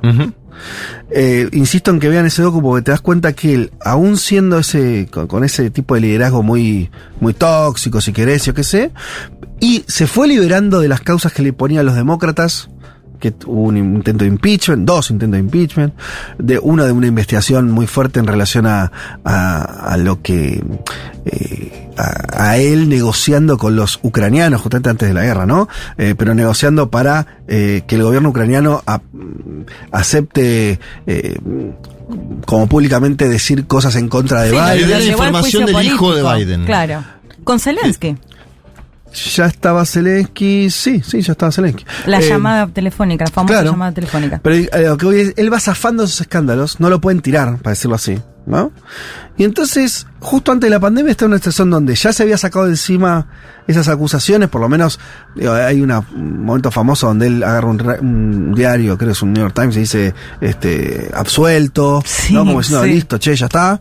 Y se estaba preparando para, para la, la reelección Mm. Y cae la pandemia, ¿no? Que le trastoca todo. Por, por obviamente, lo, que le pasó a todos los gobiernos, sea el signo que sean, le cambió la agenda y una agenda en la que él siempre le sintió poco cómodo. Porque obviamente, eh, ya saben todos eh, cuál fue su, su funcionamiento, donde él no quería que se cierre ninguna actividad, eh, donde no le hacía caso a los expertos de su propio gobierno. Pero bueno, no, no, le- no les resultó como y además uno de sus caballitos de batalla, que era la economía, bueno, se cayó la economía Claro. con la pandemia, lo obvi- obvio. Eh, entonces, es interesante porque hay algo eh, hay algo que él va a tratar para mí de hacer como candidato decir, mi último año, bueno, no fui yo. No era, no era lo que queríamos hacer. Fue la pandemia. Claro, lo cual es- en realidad es cierto. Aún así le fue electoralmente muy bien. Sí. Totalmente. Y yo hay algo que lo ligo también. Yo creo que Bolsonaro en los últimos cinco meses de su gobierno aprendió del Donald Trump de Mm. los últimos meses de gobierno. Ese Donald Trump que firmaba cheque, pimba, cheque, Sí. pimba, cheque. Es lo que hizo Bolsonaro hizo lo mismo total. con el auxilio Brasil y los dos hicieron una elección hiper competitiva. La diferencia es la personalidad de cada uno, porque ahora Bolsonaro está deprimido después de la elección, no se sabe qué le pasa, no aparece. Trump después de la elección siguió peleando y diciendo, a mí me hicieron un fraude, decía el tipo. Fue más al límite, eh, provocó la toma del Capitolio, algo que es un intento de golpe de Estado, vamos a decirlo en esos términos, y se plantó y sigue como candidato, ¿eh? Sí. Hoy. Y Juanma, corregime si me equivoco, pero me parece que tanto Trump como Bolsonaro, más allá de que perdieron, sacaron más votos que en la primera, vuel- digamos, que en la primera elección que los llevó a Sí. presidir. Claro, los dos. Ese, ese dato es significativo, sí. Bueno, cuestión que en la política norteamericana que está saliendo de la elección de medio término, que ya sabemos, el Senado quedó para los demócratas, el Congreso, la Cámara de Representantes quedó para los eh, republicanos.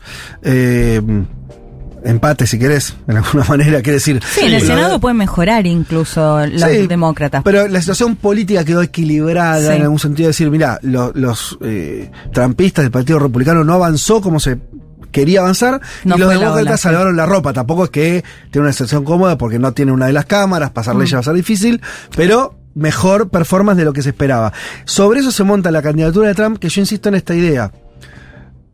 Si, por eso le- les invito a ver ese documental, porque te permite volver a, a- a posicionarte lo que era la presencia de Trump pre-pandemia, que era una historieta donde él, incluso se acuerdan ustedes, había logrado eh, que le había logrado construir alrededor suyo la idea de que Estados Unidos podía ejercer un liderazgo medio solitario, Sí, ¿sí? Eh, las peleas con China económica, las peleas con Europa. sí, que se va de muchos organismos. Pero eso tenía cierto empuje a lo que voy, ¿no? Había algo ahí y la economía que le iba funcionando, ¿no? Estados Unidos crecía.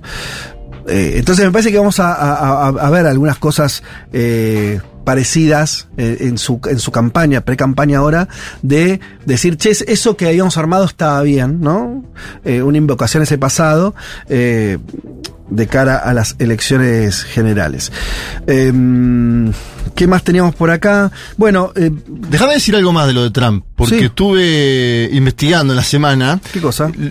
Esto del Fox News y la quita de apoyo Sí. es bastante explícito ya. Digo como para anotarlo. DeSantis hizo una gran elección en la Florida. No es un dato menor que Trump lance la campaña presidencial en Mar a Lago, en Palm Beach, en, en Su casa. Claro, pero no es un dato porque el gobernador de todo eso es DeSantis. Él la lanza. No, no, no vas a Washington a lanzar, que igual sería una locura porque son todos demócratas, o no va a Texas. Sí. Lanza en Florida y donde gobierna DeSantis, que hoy es su principal contrincante en el mano a mano. Y- sí. Murdoch, Murdoch, que es el jefe, el CEO de toda Fox News y compañía, em, le pidió dar un paso al costado antes de la, antes de que él se lance, ¿sí? Y además le facturan a Donald Trump que sus candidatos en Pensilvania, New Hampshire y en Arizona perdieron. Le facturan eso. Le dijeron, vos pusiste a estos tres que son trampistas. Estoy hablando de Mehmet Oz, Don Baldock y Blake Masters. Le dijeron, estos perdieron, es tuya la culpa. Eran tus candidatos. Y vos lo perdiste. El hijo de Murdoch le transmitió a DeSantis que si se postula va a tener el apoyo de este conglomerado mediático. Ojo, porque también Trump Bueno, era Fox sí. News en un punto. Totalmente, era completamente Fox Y News. sumo Bueno. algo, algo pequeño, pero siempre que decimos, ¿no? En Estados Unidos mm, se necesita plata sí o sí para hacer campaña y demás. Bueno, ya salieron al menos dos eh, empresarios que bancaron fuertemente, económicamente, digamos, la campaña de Trump a decir, bueno, necesitamos renovar un poco el Partido Republicano también en esta misma línea. Bueno, hay que ver ese liderazgo entonces cómo, cómo sigue corriendo. Por ahora se ve que tiene una mayoría, de hecho se está especulando, eh, está especulándose quién, quién podía acompañarlo. Ya se empieza a hablar de cuál sería el, eh, el vice o la vice, Sí. ¿no? Y ahí eh, lo, lo- lo que rondan son nombres de esos eh, bien eh, extremos, ¿no? Eh, estaba ahí la figura de mm, esta representante... Eh, Kerry Lake, que Ah, Kerry perdió Lake, la gobernación, totalmente. de hecho, esta semana. Ella es una de las principales negacionistas, como se lo conoce, o sea, muy cercana a Trump. De hecho, perdió eh, la gobernación y también, digamos, negándola o poniendo un poco en duda. Bueno, eh, veremos cómo, cómo continúa este, esta dinámica eh, norteamericana. Va a ser, va a ser muy, muy, muy importante lo que pase en las próximas semanas, creo yo, cómo se empieza a acomodar ese, ese panorama eh, político, postelectoral, digamos así. Eh, hay algunas noticias respecto de la guerra.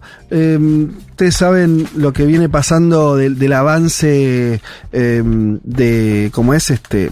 Del avance ucraniano en su propio país, volviendo a ganar eh, terreno. Ahora, el temita es que efectivamente está llegando el invierno. Lo que todos vaticinan, lo que todos vaticinan es que eh, eso finalmente eh, va a tener un, parate, ¿no? Todo ese movimiento y vamos a tener una guerra más lenta en las próximas semanas y por ahí por todo lo que dure el invierno. En concreto, el el jueves el ejército ruso anunció que se retiraba de, de Gerson, una, una ciudad estratégica en el sur de Ucrania, y mantiene lo que mantuvo siempre, o es de su mayor interés, que es toda la región del Donbass. Pero sigue habiendo un repliegue, ¿no? Cada vez más importante. Eh, y otra cosa que viene pasando, que se habla menos es del, del éxodo que sigue habiendo de parte de ucranianos que se van de Ucrania. Ucrania es un país que perdió mucha población. Sí. Se calcula que hasta un 25% de los habitantes de Ucrania se fueron del país. Algo que yo no conocía, que es que Ucrania viene en realidad perdiendo población desde los 90. O sea que Ucrania llegó a tener 50 millones de habitantes, 52, y ahora tiene 43. Y eso Es pasó, bastante, ¿eh? eso pasó en 20, los últimos 20, 25 años, desde la caída de la Unión Soviética. Además, por distintas razones, Ucrania fue perdiendo población, está en 40 y pico. Algo que en general no le pasa a las naciones. Las naciones en general Claro. crecen, ¿no? Y, y de esos 43 millones se calculan que hasta unos 8 podrían haber emi- emigrado. O sea, una pérdida muy relevante de, de población. Veremos eso como de momento si eso juega en la guerra o no, ¿no? Esa, esa pérdida de músculo poblacional. ¿Desde qué momento se da el decrecimiento? Desde el 93, Mirá. según vi. Hay algunos, Pero me imagino que datos. 2014, cuando empieza el conflicto en el Donbass más Y pronunciado, también. tiene que haber pegado un salto ahí. Imagínate que vivir en un conflicto bélico. Totalmente. Eh, y lo otro que decíamos de la preparación para el invierno, eh, a medida que las temperaturas van bajando, ¿no? Eh, eh, en algunas regiones en Ucrania ya bajaron a cero en esta semana, o sea, empieza a hacer mucho frío. eh, y ahí es donde se está jugando entonces el futuro de la guerra, donde esta semana también tuvimos una serie de ataques a la infraestructura, sobre todo de gas y electricidad, por parte de Rusia a Ucrania, ¿no? Eh, y es cada vez más difícil al gobierno ucraniano, cada vez le cuesta más recomponer esa infraestructura, conforme primero que le quedan pocas y después porque, bueno, hay un desgaste, ¿no? Ya vamos a ir dentro de poco para el año de guerra intensa en tu propio territorio. Sí. Y donde siempre Rusia, más que la ocupación de vastas zonas del territorio, lo que hizo fue bombardeos estratégicos, sea a bases militares, sea infraestructura ligada a lo energético, ¿no? Además de que también, recuerden ustedes que antes de la guerra, Ucrania, por Ucrania pasaba buena parte incluso del gas ruso, bueno, todo eso se modificó, eh, pero ahora tiene el problema de tratar de que su propia población al menos ac- acceda a eh, la energía básica para llevar adelante la vida, ¿no? Y tener hasta agua potable, por ejemplo. Sin energía no tenés ni agua, ¿no? Entonces, están en un problema muy complicado y ahora arranca entonces lo peor que es eh, pasar este invierno. Hay muchas especulaciones si va a ser un invierno benévolo en Europa O no. muy duro. Parece que les va, van a tener un poco de suerte ahí porque las estimaciones O sea que no es uno de los inviernos más fríos, digamos, No. que no se espera. uno. No, se espera que no, que todo lo contrario, y eso aliviaría bastante. Pero bueno, eh, en ese sentido, de hecho, ligado a la, a la- a la noticia de la guerra, eh, Alemania, que ya lo hemos contado acá, que está volviendo al carbón en algunos lugares, eh, los números son bastante impactantes. Desde octubre, eh, en octubre del 22, eh, el carbón fue el 50%, por- produjo casi el 50% de la energía que se utilizó en Alemania en algunos, en algunos días. O sea, Alemania que venía súper descarbonizándose, en algunos días del mes de octubre, el 50% de la energía que consumió ese país, motor económico de Europa, fue a carbón. Lo, cual te marca el nivel de, de, de- de complicaciones, ¿no? Porque Alemania venía cerrando las plantas La, nucleares. sí, la agenda verde quedó No, no. a un margen totalmente. La vuelta al carbón, ¿no? Ni siquiera porque como al no tener tanto gas, bueno, incluso lo, lo que viene atrás de eso es el carbón. Bueno, complicadísimo en ese sentido.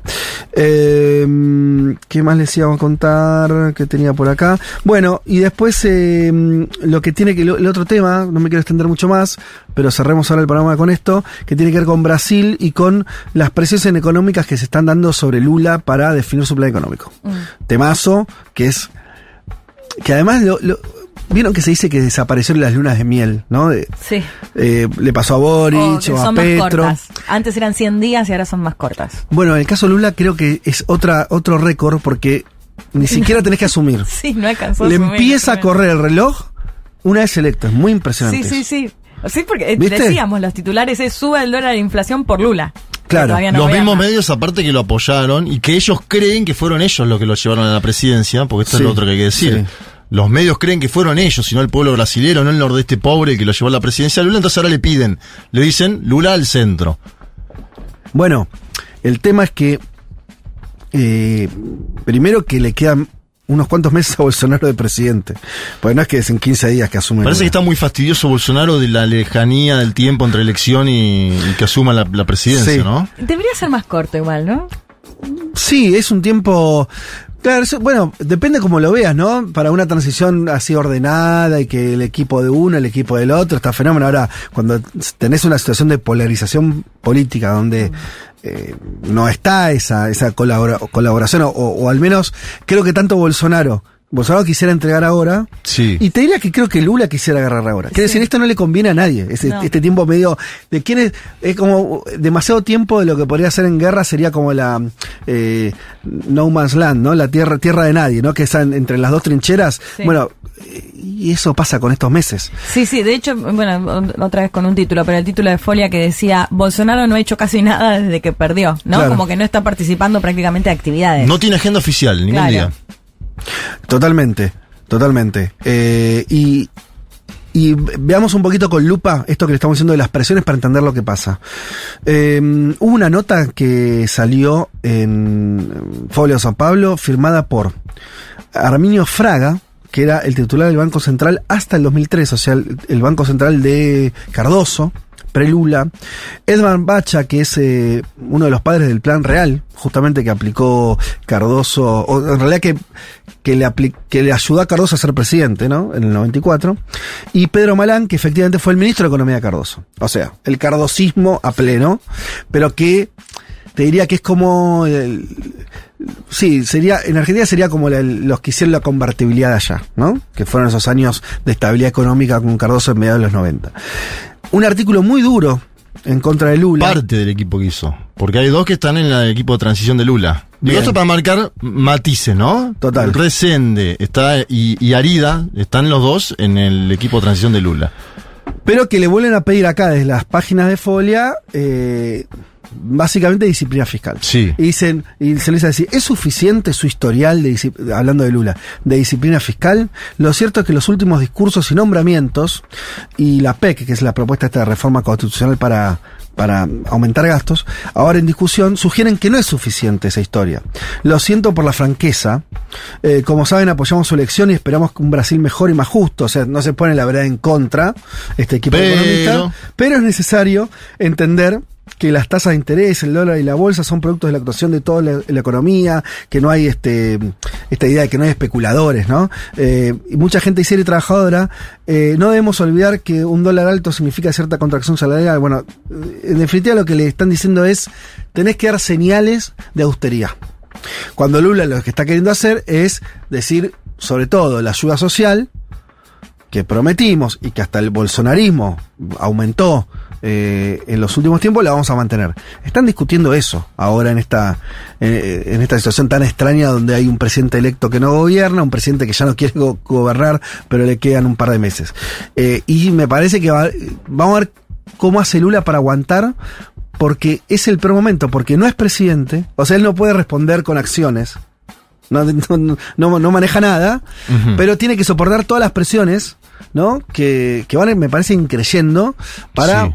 que ese programa económico sea lo más eh, corrido al centro o a la centro derecha que se pueda. Esa, esa disputa está muy abierta ahora. Sí, le piden un técnico básicamente en economía, en el Ministerio de Hacienda. Lula quiere poner a un político y del Partido de los Trabajadores. Se especula que podría llegar a ser Fernando Haddad, ex candidato a presidente y a gobernador. Y te agrego que esta carta que hacen estos dos economistas, vuelvo a poner el énfasis, son, Una a- parte. son algunos de los economistas que hicieron Sí. el plano real, que también estuvo Percio Arida, que está con Lula, André Lara, que está con Lula. Bueno, hay gente que está con Lula Sí. en este momento. Ellos dicen que lo votaron, pero que no acompañan el programa económico, básicamente. Lo- lo- los que vos mencionás que emiten esa declaración en Folia de Sao Paulo. O quieren Esa que Lula adopte su plan, ¿no? Sí, esa declaración está, es una, es, es contestarle a Lula que en Egipto dijo, porque fíjate que usan, ponen el título de paciencia, algo de paciencia. Lula en un momento de, de- de la declaración en Egipto de la COP27 dice, paciencia, el dólar no aumenta y la bolsa no cae por las personas serias, sino por los especuladores. Tenemos que cumplir metas de inflación, sí, dice Lula, pero también de crecimiento. Tenemos que tener compromiso de generación de empleo y aumento de salario mínimo encima de la inflación. Claro, Lula sabe que si aplica 100% el techo de gastos y no le cumple a sus votantes, está al horno. Y esta gente lo que quiere es que Lula no le cumpla a sus votantes, que no practique su programa económico, que aparte est- esta misma declaración de Lula ahora, como presidente electo, es la misma declaración de toda la campaña electoral. Entonces, si estos señores votaron a Lula pensando que no iba a ejecutar estas acciones, bueno, cada uno lo votó, claro, ellos quieren condicionar ahora, y esto es lo que sabemos, ¿no? Pero ojo con Lula que yo lo veo plantado. Esta semana en la declaración esa lo vi plantado, como diciendo, miren, nosotros tenemos que cumplir el programa social por el cual me votaron, y hay algo de Lula del legado. Él sabe que en su biografía política él va a ser recordado históricamente como el hombre que sacó 40 millones de brasileños de la pobreza. Es un hombre que viene de la pobreza. Es un hombre que tardó semanas en llegar a San Pablo, que viene del nordeste pobre. Él no va a jugar su capital político en la tercera presidencia, es mi intuición. Bueno, de todas maneras, esas presiones van a ser eh, Cada vez más constantes, cada vez más fuertes, y hay que ver cómo la contrabalanceás. No todo lo contrabalanceás solamente, bueno, yo me pongo firme. O sea, ¿con qué tiene, o sea. ¿qué tiene Lula? De hecho, vimos algo que puede ser un cambio de dinámica, veremos hasta dónde, de los anteriores gobiernos del PT. Sí. Salió Gleisi Hoffman a decir que iban a, a movilizar y a decir, durante nuestro gobierno nosotros no movilizábamos, pero ahora tenemos claro que tenemos que mantener la movilización que, que generamos en contra de, Bonso- de Bolsonaro. Que hubo, ¿no? Hubo sectores sociales que empezaron a, a- a hacer algo que en Brasil no tenían tanto la costumbre, que era justamente movilizarse, estar en las calles y demás. Y ella, al menos como líder del Partido de los Trabajadores, y en esta idea, para mí, de contrabalancear lo- la- los, este, las, las tensiones, eh, las presiones, por lo menos, algo que yo para mí es medio disruptivo de la política brasileña, la presidenta del PT diciendo vamos a tener que movilizar. Que entiendo que lo dice como una forma de equilibrar estas presiones, ¿no? Porque me parece, que, insisto con esto, no sé si va a alcanzar solo con que Lula se ponga eh, firme, porque Lula va a tener que ser el que también negocie. Te va a tener que dar, a ver, eh, para dicho de otra manera, ¿qué va a tener a la izquierda que le contrapese las presiones de derecha? ¿Se entiende? Seguro. Será, el- será los movimientos sociales, será el propio PT, un PT más Puso- activo y más en la calle que lo que era antes. Puso al PSOL en la transición, Lula, este es el otro dato, lo puso. Claro, el partido está a la izquierda. El, el MST de Brasil barajaba hacer una vigilia de 10 días. El MST de Brasil barajaba hacer una vigilia de 10 días antes de la llegada a la, a la presidencia de Lula. Bueno, eh, hay muchas cosas más para comentar, pero vamos, hacemos una tanda y volvemos. Dale.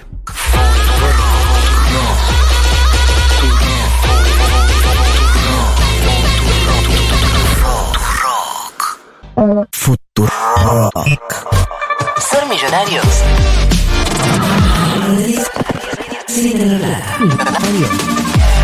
Futurock.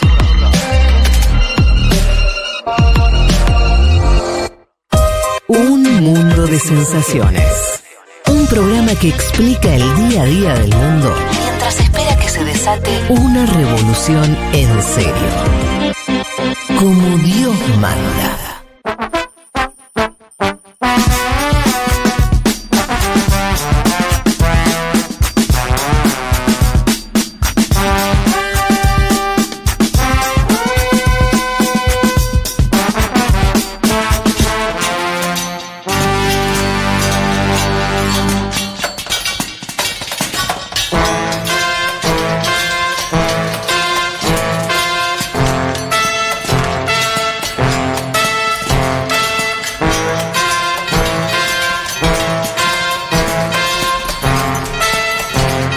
Sandra de Villaluro y este año en abril, cuando fueron los 45 años de las madres, convocaron a muralistas para pintar las fotos de ellas que no existieron del principio de su historia y pude participar de una reunión con Eve donde nos contó cosas que, que quería que representáramos en los murales y de participar de esa pintura de los murales el 30 de abril en la plaza y lo vivo como un regalo de la vida haber estado ahí, recibir un diploma de manos de ella a los pocos meses de esa pintada de los murales, así que no sé, realmente va a ser difícil la Argentina sin Eve, muy difícil, muy difícil, así que agradezco haber podido participar de una cosa tan importante y estar cerquita de ella. Buenas. Menos mal que tenemos este programa el día que pasa esto porque así lloramos juntos. me agarra el mismo sentimiento y me lo acuerdo de cuando se murió Fidel y de cuando se murió el Diego. Como que te vas quedando sin un brazo, sin una pierna, a nivel colectivo, ¿no? A nivel esperanza, a nivel lucha. Y pienso, no sé, todavía lo tenemos a Charlie, así que vayamos, escuchémoslo, veámoslo, eh, porque los vamos a ir perdiendo y tenemos que reinventarnos con lo que nos dejan. Besos. Hola, equipo de Un Mundo de Sensaciones, ¿cómo están? Bueno, yo quiero decir sobre Eve que no solo que la odiaban porque era fuerte y valiente, sino que la odian por mina. Y si hay algo que no le gusta a los poderes concentrados de este país, son las mujeres con poder y decisión, y Argentina solo se encarga de seguir dando y dando y dando más minas que luchan y se esfuerzan por construir un país mejor. Bueno, un beso, los amo. Bueno, hay mm, eh, mensajes de, de ustedes, así que pueden seguir mandando, escribiendo, mandando algún audio de lo que quieran contarnos, eh, sobre todo respecto a, a esto, a esta noticia tan triste que tuvimos hace un rato, que es el, el fallecimiento de, de Eve de Bonafini, 93 años. Eh, venía estando con alguna complicación de salud, bueno, obviamente la edad también. Me quedo con eso que decía una oyente, ¿no? De aprovechar en vida a, la, a, a los líderes culturales, Sí. políticos, sindicales, lo que sea, que sabemos que van a tener una trascendencia histórica, pero nosotros tenemos la suerte, el beneficio histórico de ser contemporáneos. Porque con esta mujer fuimos contemporáneos. Cuando yo cuento que est- estuve en esa Plaza de Mayo donde vi a Evo Morales con Eve de Bonafini, será una anécdota que seguramente le cuente a mi hija, si mi hija tiene hijos a, a mis nietos, eh, y, y- y valorar a esto, personas que tienen esa estatura, esa talla, y con- compartimos momento histórico, ¿no? Totalmente. Yo, Yo- decía lo de Charlie, por Sí. ejemplo. Charlie ahora no sé si va a poder tocar cada vez más, porque también está eh, con problemas de salud. El indio mismo, el Mm. indio, yo, ayer lo vimos por pantalla, Salín Solari. Llenó un estadio, pero lo vimos por pantalla. Eh, valorar lo- la, posibilidad de ser contemporáneos a este tipo de, de personalidades, ¿no? Sí, y, y después eh, yo intentaría no, no sentir, es un poco inevitable, pero intentaría no sentir esta cosa como de la pérdida como algo que te vas quedando solo, sino, bueno, parece que, intentar que ocupe el lugar que creemos que debe ocupar, ¿no? Cuando esto- que decíamos antes de, lo que se viene ahora, que va a ser, viste, una discusión eh, a veces este, en, términos medio jodidos sobre la figura de. Bueno, curtirnos un poco el cuero y, bancar esa parada. Me parece que también es un poco la, la que toca. Eh, y también, eh, qué sé yo, yo creo que, que, que esos símbolos tan importantes, por más que no es lo mismo tenerlos que no tenerlos, lo importante también es tener ese símbolo. Quiero decir, ¿no? Me parece que cuidarlo. Eh, hacer cosas con, con, con eso, eh, que sirva como eh, también como, como emblema, que sirva para pensar para adelante. Intentemos también ese ejercicio para no quedarnos solamente en una, una sensación de, de, de pérdida, de derrota, de bueno, todo lo que venga a ser peor que antes. Bueno, intentemos que no, al menos. Intentemos que no sea así, intentemos que nos, que nos iluminen un poco para adelante también, ¿no? Que sirva para eso, esta, este, eh, estas desgracias y eh, estas situaciones lamentables y que nos duelen, que tengan algún tipo de, de productividad. Eh, estamos esperando a ver si, si hablamos con alguien importante que, que seguramente va a tener palabras. Seguro muy- que sí, muy pero nos equivocamos de horario. ¿Sí? Va. Ah, bueno. Pactamos un horario y él en, el país. se entendió donde- otra. en- no, no, en Ah, el país te- donde vamos a hablar. una diferencia horaria. Claro, pero no pasa nada, es algo. ¿Lo lograremos mínimo. igual? Sí, sí, sí, va a estar, va a estar, olvídate. Hay que esperar un rato más entonces. Sí, esperábamos un poquito más. Pero saben las y los oyentes que podemos tener ahí un testimonio importante. Vamos a por él. Bien, eh, ¿dónde quieren seguir? Estamos un poco desordenados, pero vamos a, a intentar eh, em, continuar con el programa. Les prometíamos hablar un poco de lo que está ocurriendo en Colombia. Em, Sí. de todos los países que nombremos, creo que debe alguna cosa, eh, podemos decir, porque en este caso, en Colombia ella siempre también fue una partidaria de, de- de- de la paz, ¿no? Sí. Eh, en, en una guerra civil que, que siempre fue muy, este, bueno, obviamente sangrienta, violenta, eh, prolongada. Y este gobierno de Petro, que es el primer gobierno de izquierda, Juanma, está cumpliendo 100 días, decíamos, contexto actual donde, la, donde no hay eh, en general lunas de miel para ningún gobernante, donde tienen que mostrar resultados al toque, donde al toque las sociedades empiezan a ponerse medio opositoras, ¿no? Te elijo, al otro día ya te empiezo a sacar el apoyo. ¿Qué está pasando con Petro? Mirá, te, primero entro con lo de de Bonafini. Sí. Uribe es una mierda, es Iba- un hijo de puta. Bien. Estoy leyendo, eso estoy mismo. leyendo una textual del 2008. Tranqui. Eh, como, Tranqui. para, como para marcar qué pensaba Sí. de Colombia. ¿Cómo Sí. era? ¿Qué pensaba? Estaba hablando sobre la FARC, Uribe, Sí. ¿no? El, conflicto armado de 50 años. Eh, y dice, Uribe es una mierda, es un hijo de puta. Un gran Tiene hijo más de de puta. 500 rehenes de la FARC y de eso no se habla. ¿Tiene qué? Tiene más de 500 rehenes de la FARC, dice, Ajá. y de eso no se habla. Una, una EVE que hasta llevaba ahí el límite, Sí. ¿no? Esto de... eh, no la defensa, entre comillas, ni, ni na- sino contar un conflicto, ¿no? Lo que hubo en Colombia es un conflicto armado donde Uribe en ese momento apoyaba al paramilitarismo y eso eh, es un dato eh, co- conocido, así que empiezo por ahí. Petro cumplió 100 días en el gobierno, Ajá. tiene una aprobación del 50% según Invamer, Bien. una encuestadora, Para el contexto regional muy alto. la segunda que trabaja con eh, Semana, que es un medio conservador, dice que tiene 62% de popularidad, de aceptación. Mirando el contexto latinoamericano es efectivamente alto, ¿no? Sí. Y cumplió una de las primeras promesas de campaña, que es hacer avanzar una nueva legislación tributaria en Colombia. Así que paguen más quienes más tienen. Esto salió en el Congreso. Acuérdense que Petro, lo comentábamos antes, es un outsider en términos de lo que es el sistema de partidos tradicionales de Colombia. Pero se Pero fueron. es un político experimentado a la vez. Pero no es un outsider él. Seguro. Su- lo que digo es, sumó a buena parte de esos eh, legisladores, lo sumó a su bancada. Claro, ¿no? porque si no, no hubiera podido pasar esa ley. Exacto. O sea, vos ya eh, contá de vuelta entonces la noticia es que él logró pasar la reforma, una parte al menos de la reforma tributaria. Sí, donde petroleros y mineros van a pagar una sobretasa. Acordate que él es crítico, Sí. sobre todo de la extracción de petróleo. Su discurso en la Organización de Naciones Unidas fue decir básicamente que el petróleo es más dañino que la cocaína, por ejemplo. Que es una, una, des- una declaración audaz, pero que da cuenta de lo que él piensa que es para América Latina eh, el petróleo, el extractivismo, la minería. Bueno, van a pagar una sobretasa, ¿sí? Y eso que va a financiar programas sociales. Em, e- este dato me parece importante, el decir que él tiene en el Parlamento una banca que no se esperaba que tuviese, ¿sí? Eh, y después te voy a contar cosas porque Petro es bastante audaz y en la negociación con el ELN que es la, la otra insurgencia que permanece ahora fuera de la mesa de negociación, va a poner un tipo muy vinculado con la derecha colombiana. Eso te lo voy a contar ahora en instantes. Quiero, quiero que empecemos con Petro y Estados Unidos. Porque hay un buque estadounidense, el Comfort. Nosotros no nos pasa tanto eso de que Estados Unidos manda buques y cosas, pero cuando vos subís un poquito de Brasil. Sí, ahí empiezan a aparecer. Estados Unidos te manda un buque y te dice, che, acá podés operar gente, Sí. fíjate, te lo mando. Bueno, le mandaron un buque, la administración de Biden. Es el buque Comfort. Una cosa, no te quiero desviar, pero no, está re bueno.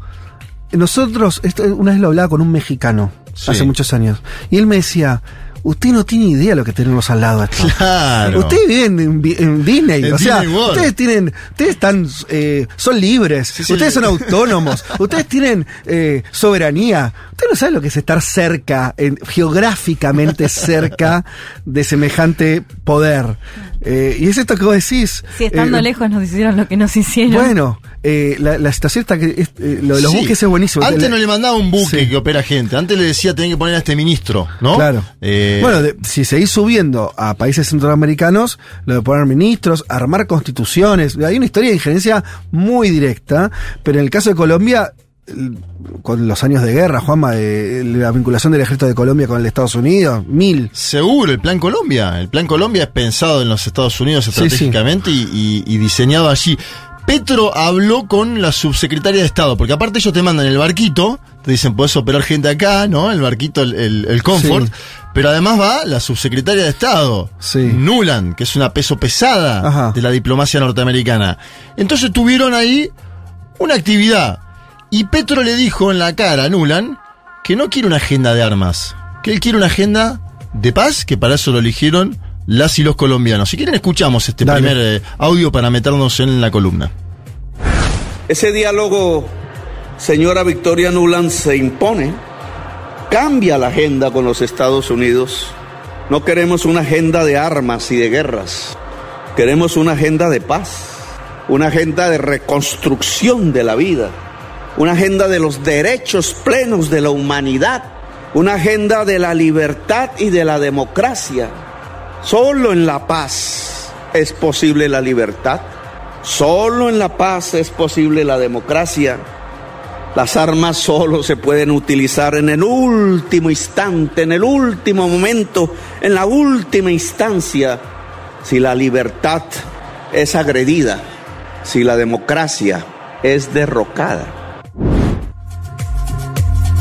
Bien, ahí estaba Gustavo Petro, bueno, hablando de, sobre Victoria Nuland, ¿no? Que es la subsecretaria de Estado de los Estados Unidos de América. Eh, importante esto, ¿no? Después te voy a pasar lo que dice Nuland, porque ella dice, trabajamos con la administración Petro y Márquez y da cuenta de que van a apoyar el proceso de paz. Que para mí hay un dato también, ¿no? Bien.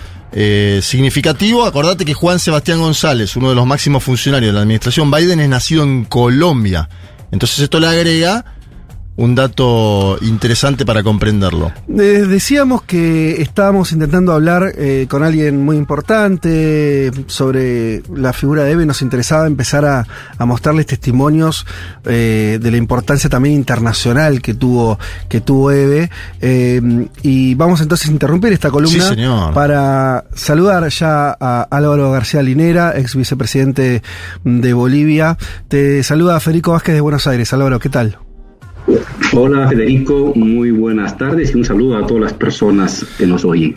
Álvaro, muchísimas gracias por, por esta com- comunicación. La verdad, eh, mira, te lo voy a pedir así. Estamos en estos en esos momentos donde eh, estamos atravesando una pérdida muy importante, como es el eh, conocer ya que Eve Bonafini no, no, no está entre nosotros, que falleció, este, al menos supimos que esto hace cuestión de, de- de minutos, un par de horas atrás, y estamos en, esa situación de necesitar que, que otros nos cuenten, nos hablen un poco de ella, para sentirla un poco cerca, contenernos, te diría, hasta emocionalmente, y mm, se nos ocurrió hablar con vos eh, por la cercanía que tenemos, porque saber que sabemos que, que la conociste, sabemos que una de las últimas cosas que, que Eve le preocupó mucho fue el golpe de Estado en Bolivia. Eh, Evo tuiteó hace unos minutos nomás reconociendo la figura de, de Eve. ¿Qué tenés para decirnos vos de, de ella? Oye, cuando recibí el mensaje de ustedes y luego ya llegó por otros lados el fallecimiento de Eve, eh, eh, fue algo que se quebró en mí. Um, el vínculo que he construido con ella es un vínculo muy intenso, muy emotivo, a pesar de que nos hemos visto pocas veces, uh, pero para mí ella representa mucho y su muerte es como una pérdida personal, eh, una pérdida dentro de la familia, de alguien muy íntimo. Y creo que eh, el mundo, el mundo lo vive así. Eh, Eve, junto con el resto de las madres de Plaza de Mayo, representa algo, una, una epopeya em, amorosa, inigualable, inigualable en el mundo, porque mira, lograron construir un movimiento social. Hola. Algo. Ah. Ay, justo se está, se está Por eso-. A ver si la internet. relevancia mundial de- del movimiento en particular. Y encima lo hicieron a partir del amor, del amor por sus hijos, del amor por la humanidad de sus seres queridos que los querían ver, habían sido asesinados, torturados, desaparecidos, los querían ver rescatar. Y entonces la superioridad moral de, de Madres de Plaza de Mayo y la superioridad moral de, de Eve eh, rebasaba cualquier límite, cualquier frontera. Eh, era un hecho universal. Entonces hemos perdido a una mujer universal como todas las mujeres que, eh, que la acompañaron, que la acompañaron en los momentos más duros y que la acompañaron hasta hace poco en esta, en esta cruzada de amor y de humanidad que ha representado el movimiento y ella en particular. Entonces es una pérdida terrible. Eh, es como que un pedacito de tu corazón te lo quitaron, un pedacito de tu alma y de tu vida te lo quitaron y se fue. Sabíamos que tenía que darse, pero cuando se da este, algo, ya no estás completo. Eh, no estamos completos como seres humanos y, y la humanidad no está completa por esta pérdida eh, tan, tan, tan triste de, de la compañera Eve. Álvaro, ¿qué, ¿cuál es la última imagen que, que tenés de ella o la última acción política? ¿Dónde la ubicás? Eh, tu último registro. Oye, yo recuerdo mucho, lo que pasa es que cuando yo la veía lagrimeaba, no podía contenerme. Cada vez que yo la veía con sus ojos tan transparentes y con su alma tan pura, yo, no, yo me derrumbaba, me derrumbaba, porque veía en ella a mi madre y veía a las madres de, toda, de todos los hijos del planeta en su estado puro, intenso, amoroso, generoso. Entonces, ¿cómo no te vas a derrumbar? La imagen que yo tengo puede haber sido, he estado eh, eh, en el local que tienen Madres Plaza de Mayo en, en, en, eh, en- una muy grande ahí en Buenos Aires, no me acuerdo el nombre, los hemos visto en otro tipo de actos, pero lo que a mí viene a la mente son sus ojos. Son esos ojos tan, tan profundos, tan llenos de, de, de, de- cariño, de, generosidad, de ternura. Y yo simplemente me sumergía en sus ojos y, y- y- y dejaba, y dejaba que mi espíritu eh, quede envuelto en ella. Ella siempre tenía un pedacito de amor para regalar a todas las personas que se le acercaban. Y yo me cobijaba en eso que me daba. Entonces, más allá del lugar y del acto, eh, eh, son sus ojos, sus ojos de, de universo, sus ojos de, de- de humanidad, de ternura, en la cual siempre me sentía cómodo, me envolvía y, y lagrimeaba. Yo lagrimeaba cuando la veía. Álvaro, te saluda Juan Manuel Car. Eh, cu- cuando fue el golpe que, le hicieron a ustedes en, en Bolivia en el 2019, que van primero a México, que luego vienen a la Argentina, alguna vez acá me dijiste que estabas eh, empezando de cero, eh, eh, una vida nueva, obviamente después ustedes triunfaron políticamente, volvieron a, a Bolivia. En ese empezar de cero que intentaron, que intentaste vos, tu familia, tu mujer, tu hija, ¿Cuánto apoyó el saber tener cerca a personas como Eve de Bonafini, no? Acá decíamos antes que Eve de Bonafini puso la, la Plaza de Mayo, su lugar en el mundo, para juntarse con un presidente de puesto como Evo Morales en ese diciembre del 2019. ¿Cuánto, cuánto puso de ella Eve de Bonafini para empezar de cero de ustedes? Oye, mucho, mucho, mucho, mucho, porque Cuando salimos eh, al exilio en el golpe de Estado, eh, salimos con la ropa puesta, cuatro libros, mm, unos, ¿qué será? 200, 300 dólares en el bolsillo. Y con eso fuimos a México y de México luego de compañeros que nos pagaron el pasaje a la Argentina. Llegamos con unas bolsas de, de, Alba, unas bolsas negras de basura con la ropita que habíamos conseguido de Alba, que habíamos comprado en los supermercados. Eso era todo lo que teníamos. Mm. Y así llegamos a la Argentina. Y en la Argentina, eh, gente conmueve, gente militantes, eh, argentinos, argentinos conmovidos por, por lo que pasaba, por la tragedia de un pueblo y de unos compañeros militantes eh, nos cobijaron y desde un principio nos brindaron el mayor de los apoyos. Eh, y siempre nos sentíamos protegidos, nos sentimos protegidos en Argentina. a mí no, me, no pude verla yo a Eve en, en ese tiempo, no, no me dio la oportunidad porque andábamos con la, con la guagua, con la bebé y con Alba buscando casas eh, y había militantes que nos colaboraban, pero luego sí eh, tuvimos conversación con la compañera Eve y ella siempre nos decía, oigan, lo que necesitan, aquí estoy, aquí estoy. Y lo sabíamos, porque esa es una persona, era una persona que te entregaba eh, lo que tenía. Eh, hasta el alimento que la tenía en el plato te podía entregar para, para colaborar a los necesitados. Y, y así sentíamos, así de cercano la sentíamos a ella y bueno, con otros compañeros logramos conseguir trabajo y logramos conseguir vivienda y luego logramos conseguir otro tipo de apoyos que nos permitió recrear la vida y reempezar, relanzar nuevamente la vida para, para seguir luchando, que esa también es nuestra elección. Eh, pero en todo este trajín y en esa, y en esa experiencia eh, siempre nos acompañaba la firmeza de esos ojos transparentes, claros, de, que nos decían, los acompaño y saldremos adelante. Álvaro, Leticia Martínez te saluda, ¿cómo estás? Eh, acá hablábamos hace unos minutos, contábamos eh, que bueno, que muchas veces la demonizaron a Eve en los medios de comunicación por esta postura siempre tan fuerte, tan genuina. Eh, quería saber si recordás alguna anécdota de ella, que la hayas podido, digamos, ver en, este, en esta situación, ¿no? ella siendo muy genuina con sus convicciones, con las causas que, que decíamos, no solo de lo que tuvo que ver con los horrores de la dictadura, sino los derechos humanos en, en toda su extensión? Es que ella ha creado, todas las madres de Plaza de Mayo han creado el movimiento de derechos humanos más potente y poderoso que hay en el planeta.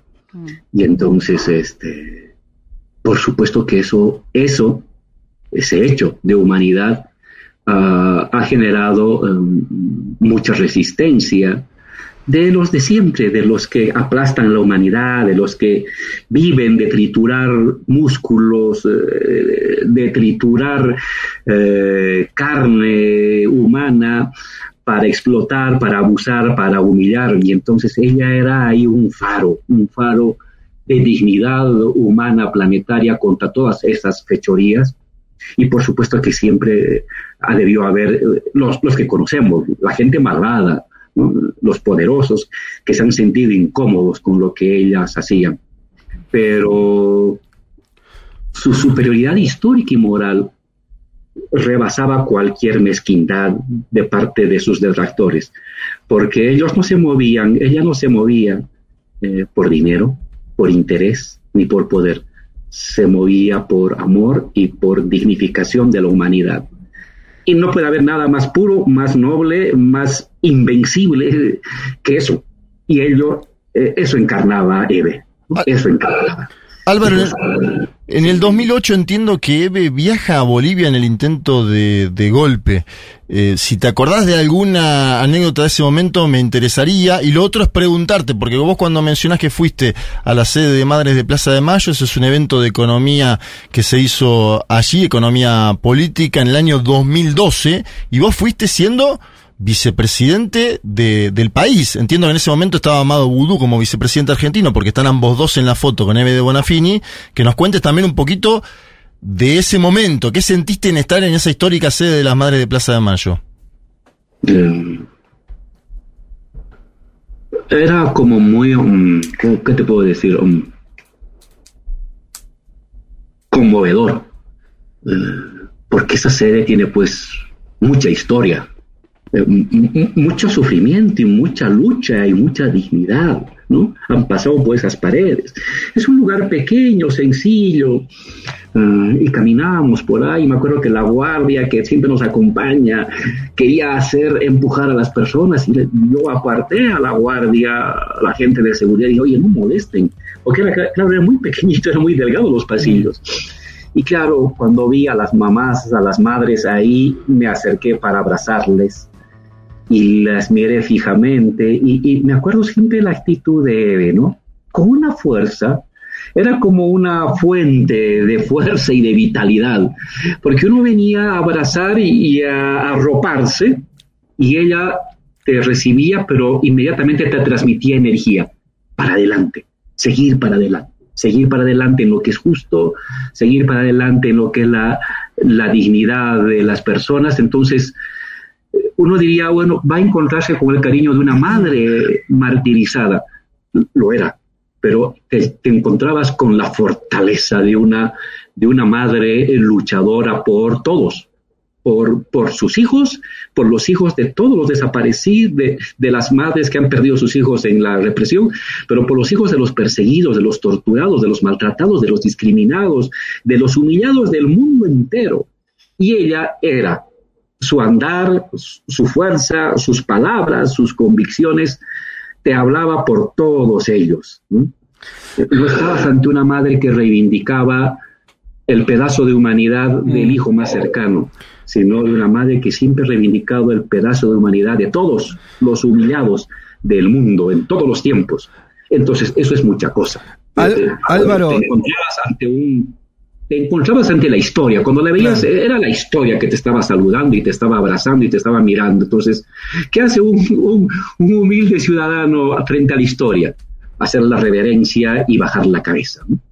Álvaro, eh, cuando pensábamos en hablar con vos, hay una cosa que, bueno, vos lo estás diciendo con, palabras muy lindas eh, ahora, que es que Eve además tiene esa característica de, tiene un concepto que sé que para vos es, importante, que es eh, internacionalista, ¿no? Eh, Eve tenía siempre esa cosa, ella sí que se, se, autodefinía como revolucionaria, en un sentido yo decía eh, clásico incluso el término, ¿no? Tenía una aspiración de cambio revolucionario y tenía una cosa de esto de, eh, de, de, de, lo internacional, digo, por eso tanto de, los, viajes de Eve y demás, no era solamente, entiendo yo, para llevar la causa de los derechos humanos de Argentina y que se ha conocido afuera, sino que era un paso más y era esto que decías vos, como una idea que hoy está medio, mm, no sé, parece de otro tiempo, eh, pero eh, de que hay causas que son internacionales, que eh, tiene que doler tanto el hambre de un chico en Argentina como de uno de, este, en, la India, ¿no? Digo, esta idea me parece que ella lo tenía, eh, era una de, sus características, ¿no? Claro, porque Eve no era la madre de un desaparecido argentino.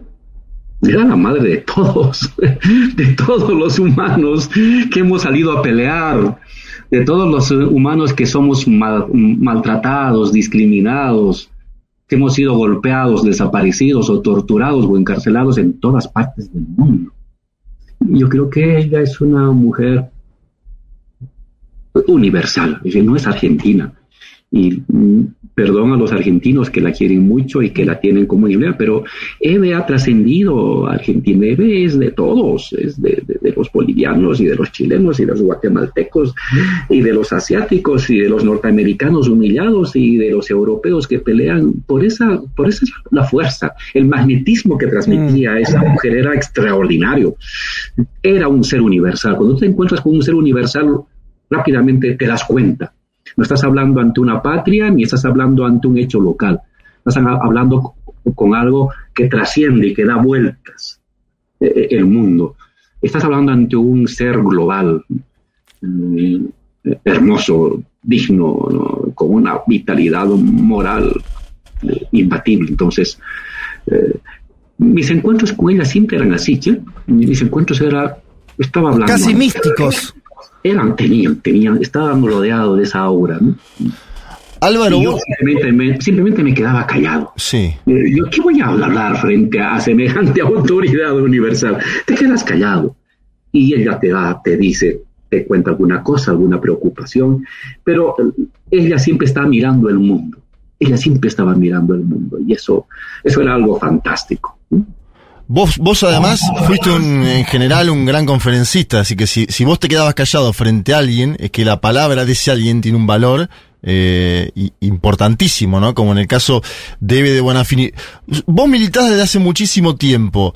Te quiero preguntar, ¿qué es, el, ¿qué es lo primero que se te viene a la mente asociado a Eve de Bonafini? ¿En qué momento o la conociste o viste un video de ella o te diste cuenta de la importancia de la lucha por los derechos humanos en la Argentina? ¿Tenés alguna memoria de eso? Sí, y yo, yo la asocio con, con, con la lucha fundada y alimentada por el amor por la humanidad. Y creo que no hay nada más noble ni más revolucionario eh, de la humanidad. Ella tenía en su cabeza la humanidad, lo más digno de la humanidad.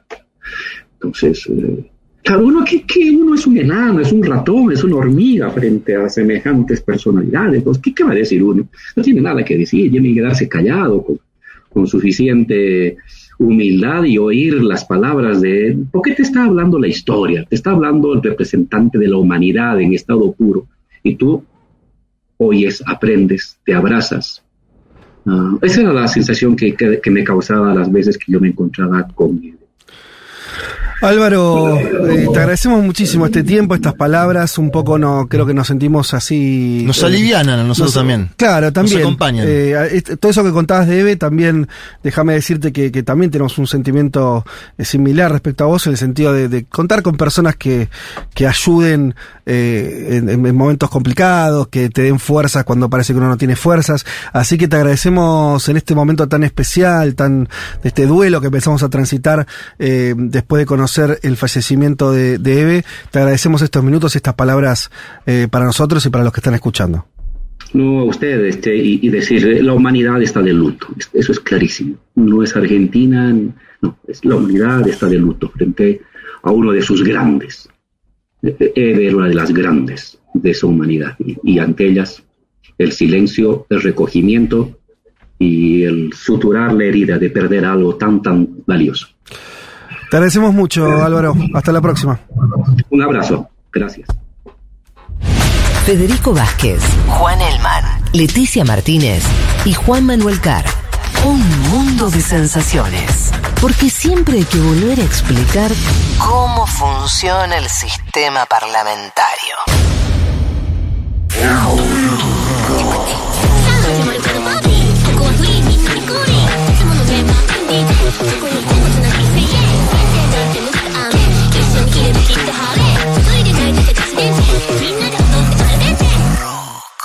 Un mundo de sensaciones. Porque desde que inventamos la agricultura y construimos en ciudades, la cosa se complicó bastante.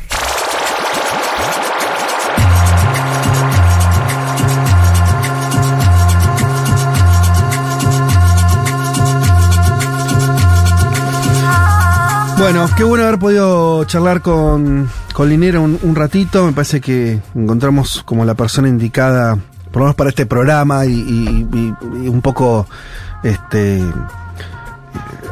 no sé, una voz muy calificada, sobre todo para empezar a tomar dimensión de lo que decíamos antes, del carácter también internacional de EVE, la cantidad de gente, sobre todo en nuestro continente, en nuestra región, que también la tiene como referencia.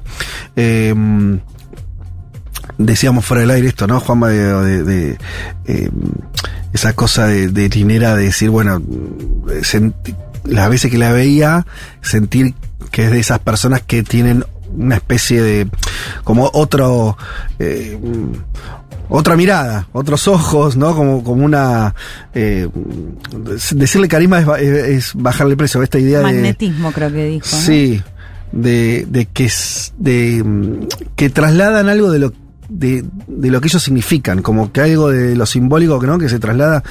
eh, son pocos, esa gente muy especial, ¿viste? Bueno, Maradona también tenía eso, ¿no? Como de, de tener una este una, una potencia muy propia, una luz muy muy muy especial. Estuvo linda la, la sí, y charla. además que lo que comenta, ¿no? De quedarse callado. Yo decía, a Mm. propósito, ¿no? Álvaro es un conferencista, de los conferencistas más conocidos de este planeta, ¿no? Podemos poner dos o tres más, pero en general se lo llama a dar conferencia, charla, porque habla muy bien, digamos, por Sí. parte de lo que hizo acá.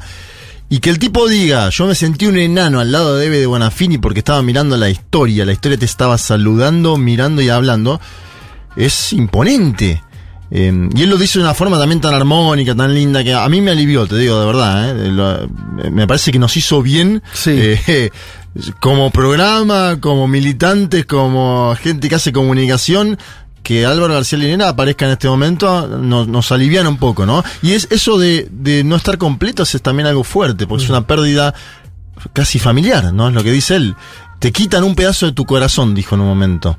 Y hablaba de la superioridad moral de Eve, que pasaba cualquier límite, cualquier frontera en el sentido más eh, eh, interesante de ese, de ese término. Bueno, eso de ya no estamos completos es tremendo y, y también es parte de este duelo colectivo que vamos a tener que hacer como sociedad, como, como sociedad no argentina. Eso también me gustó lo que dijo, ¿viste? Claro, bueno. ustedes la sienten como propio porque es de ustedes, pero también es nuestra, la queremos llorar nosotros también. Por eso le, le- esa que le, le decía a Linera, porque él, viste que él además es alguien que se define como una especie, un comunista internacional, ¿no? Sí, seguro, Como es un marxista de esa cosa muy tradición internacionalista. de, ubicarse eh, en ese lugar eh, y, y que Eve tenía esa misma cosa, ¿no? De, de también, este, de, de esa, de, de esa reivindicación de que hay luchas que son internacionales o, o, o- o- o- o al revés, que todas las luchas al final son internacionales.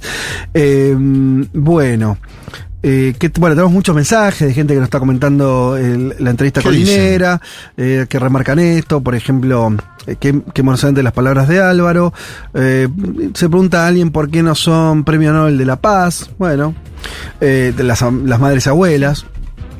Eh, tenemos un Nobel de la Paz que se lo dieron también en el contexto de, de la dictadura que es Pérez Esquivel. Adolfo Pérez Esquivel, claro. Pero bueno, claro que te- te- yo diría por ahí de- de ma- les queda chica el premio, les queda chico el premio a, a las madres. Sí, aparte Eh, Eve, no Eve te diría, no se lo dieron a Obama, no me lo des. Eve, claro, diría- el Sí. premio, iría allá para cagarlos a puteada. Usted se le dieron acá, hijo de Métanselo puta. en el culo, este premio es una mierda, no me interesa. Andá a saber qué hubiera hecho. Bueno, eh, nos mandan saludos de Jujuy entonces, que dice, cerró con eh, ese, la humanidad está de luto.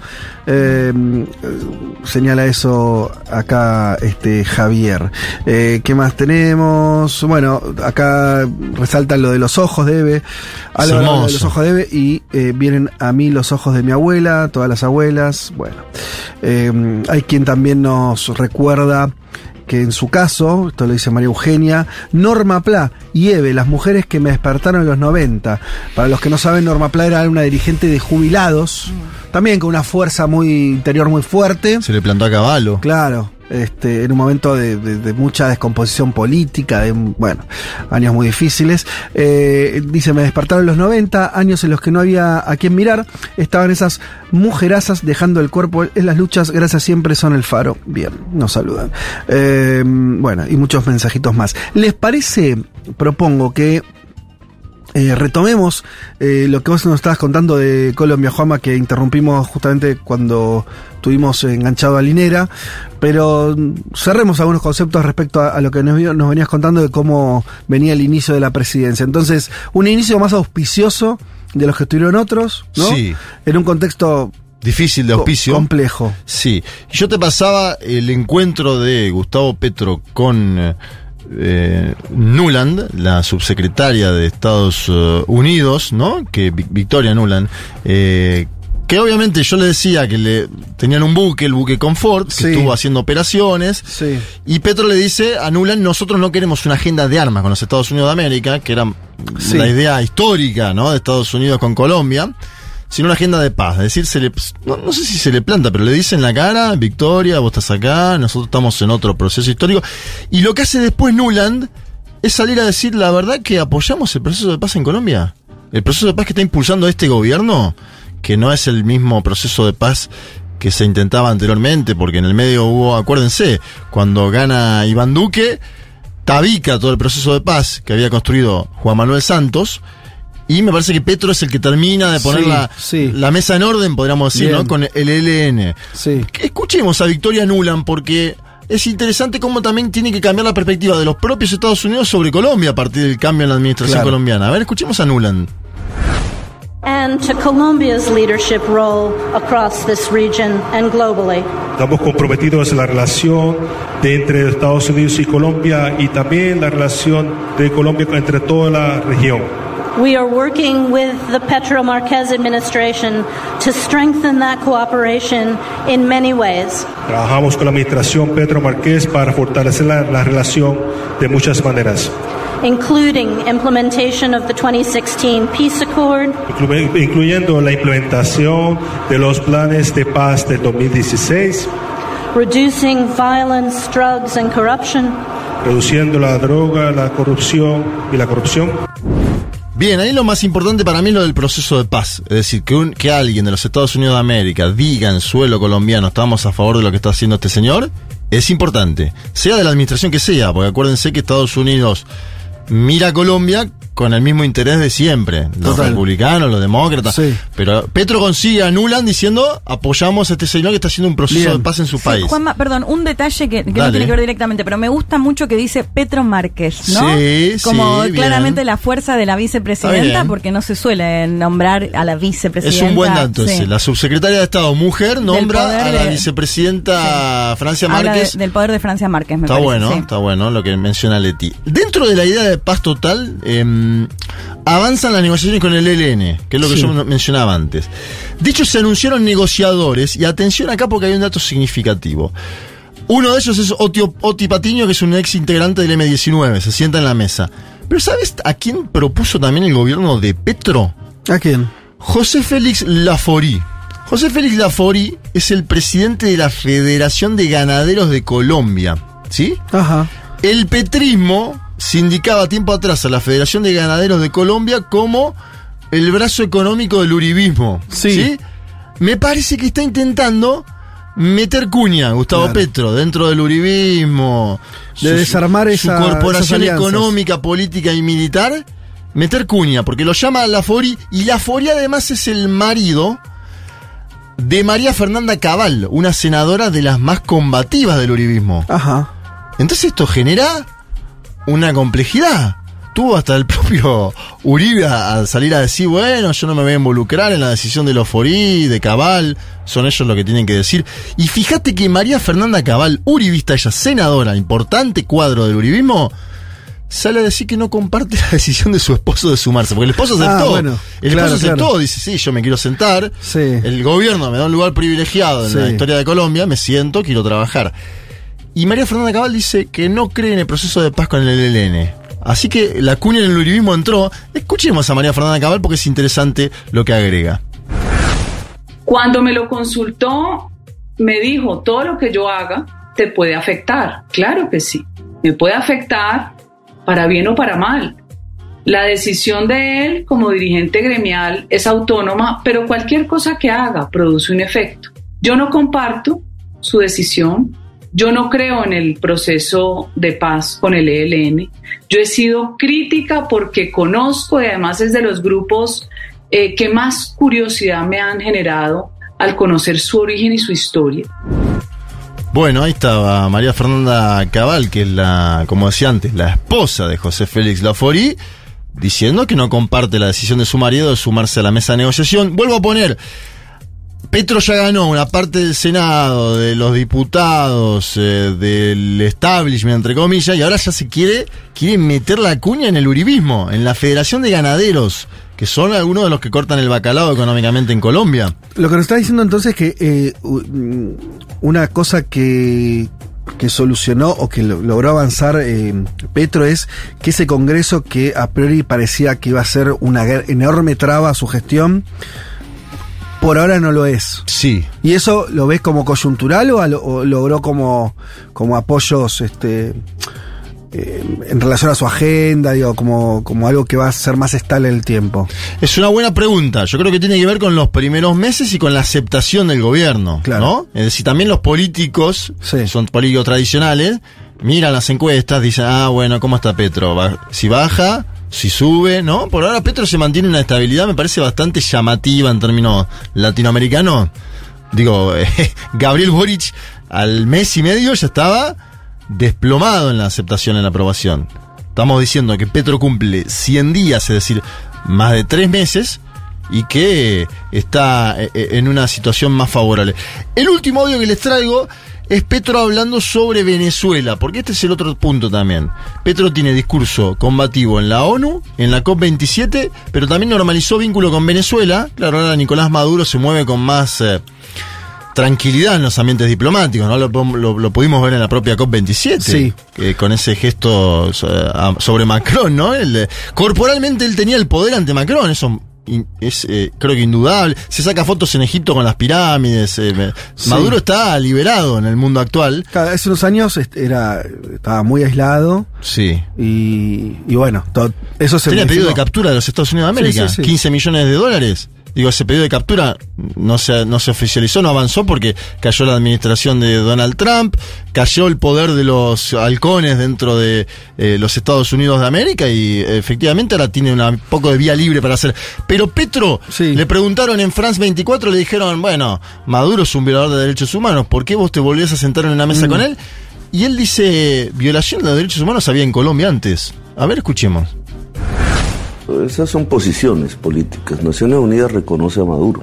si no, no hubiera ido Habla a- de crímenes de no, humanidad también. Las violaciones de derechos humanos, que yo sí creo que han sucedido en Venezuela, han sucedido peor en Colombia. Y lo que he visto es abrazarse con los presidentes de Colombia, cuando han muerto miles de jóvenes fusilados por el ejército, cuando en la última manifestación de jóvenes mataron 100 y tienen 200 presos. ¿Y eso qué es?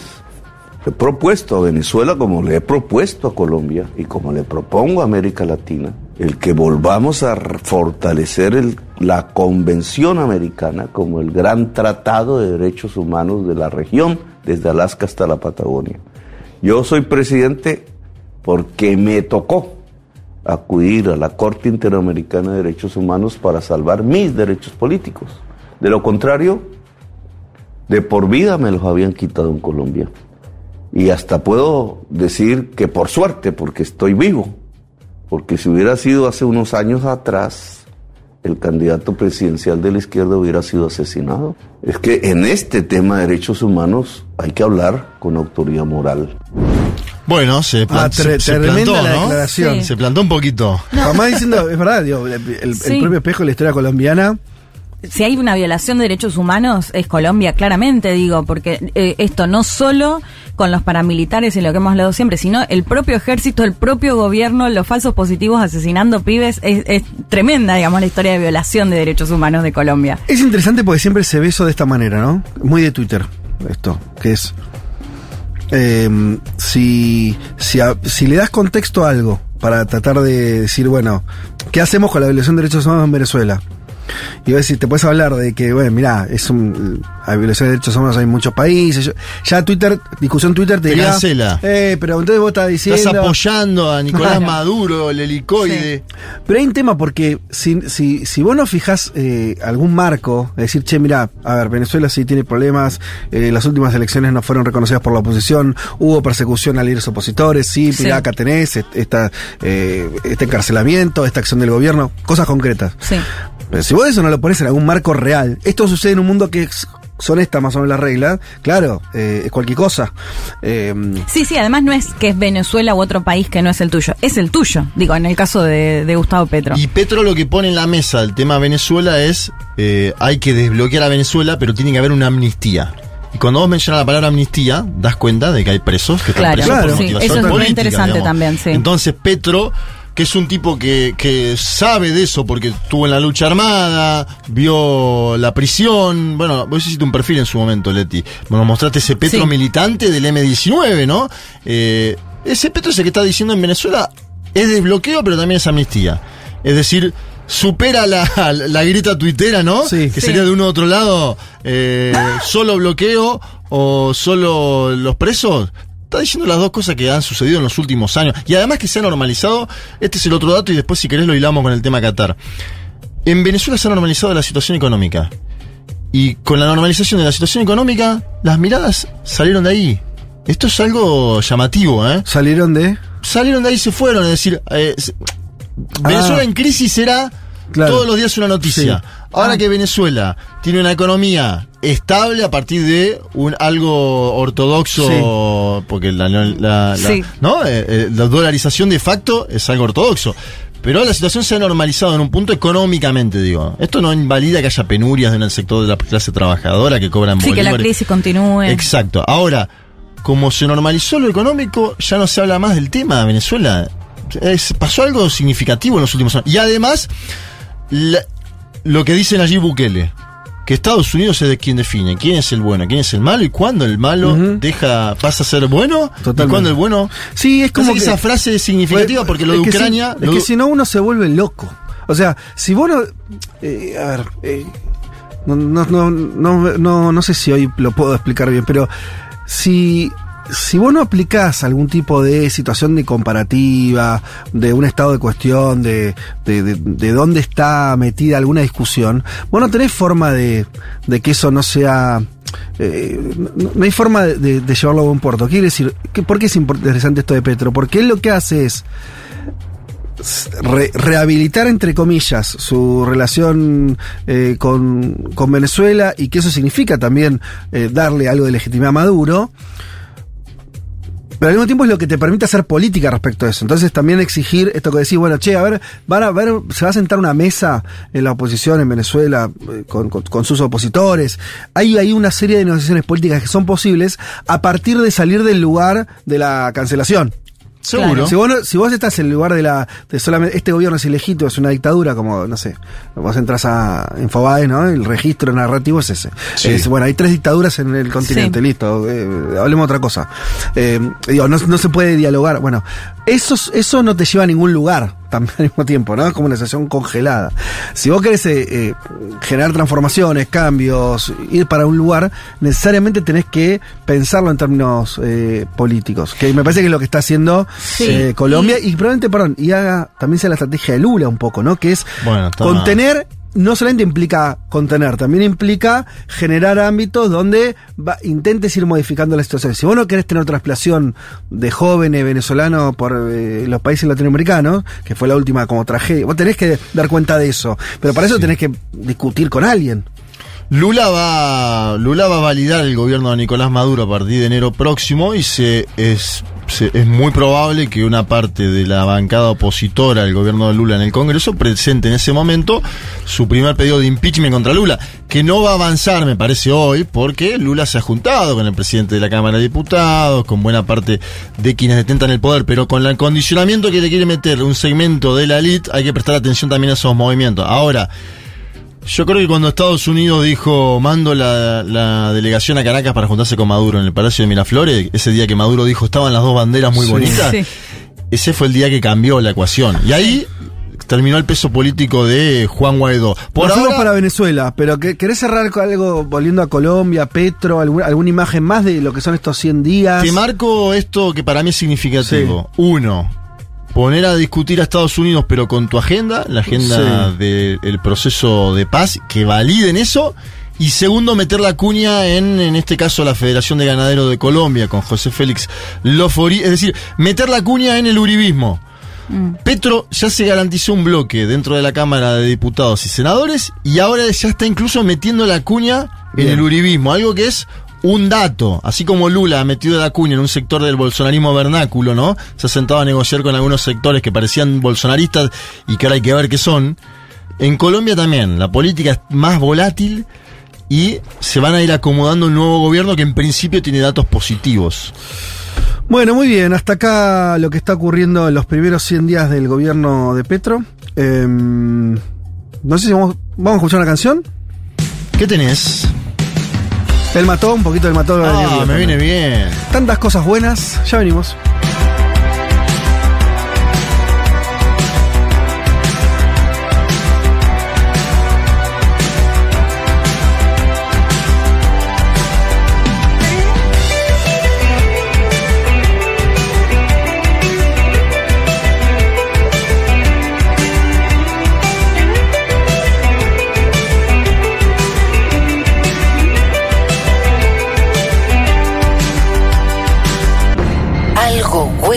Podrido en Dinamarca. Bueno, en todo el primer mundo. Federico Vázquez, Juan Manuel Carr, Leticia Martínez y Juan Elman. Un mundo de sensaciones.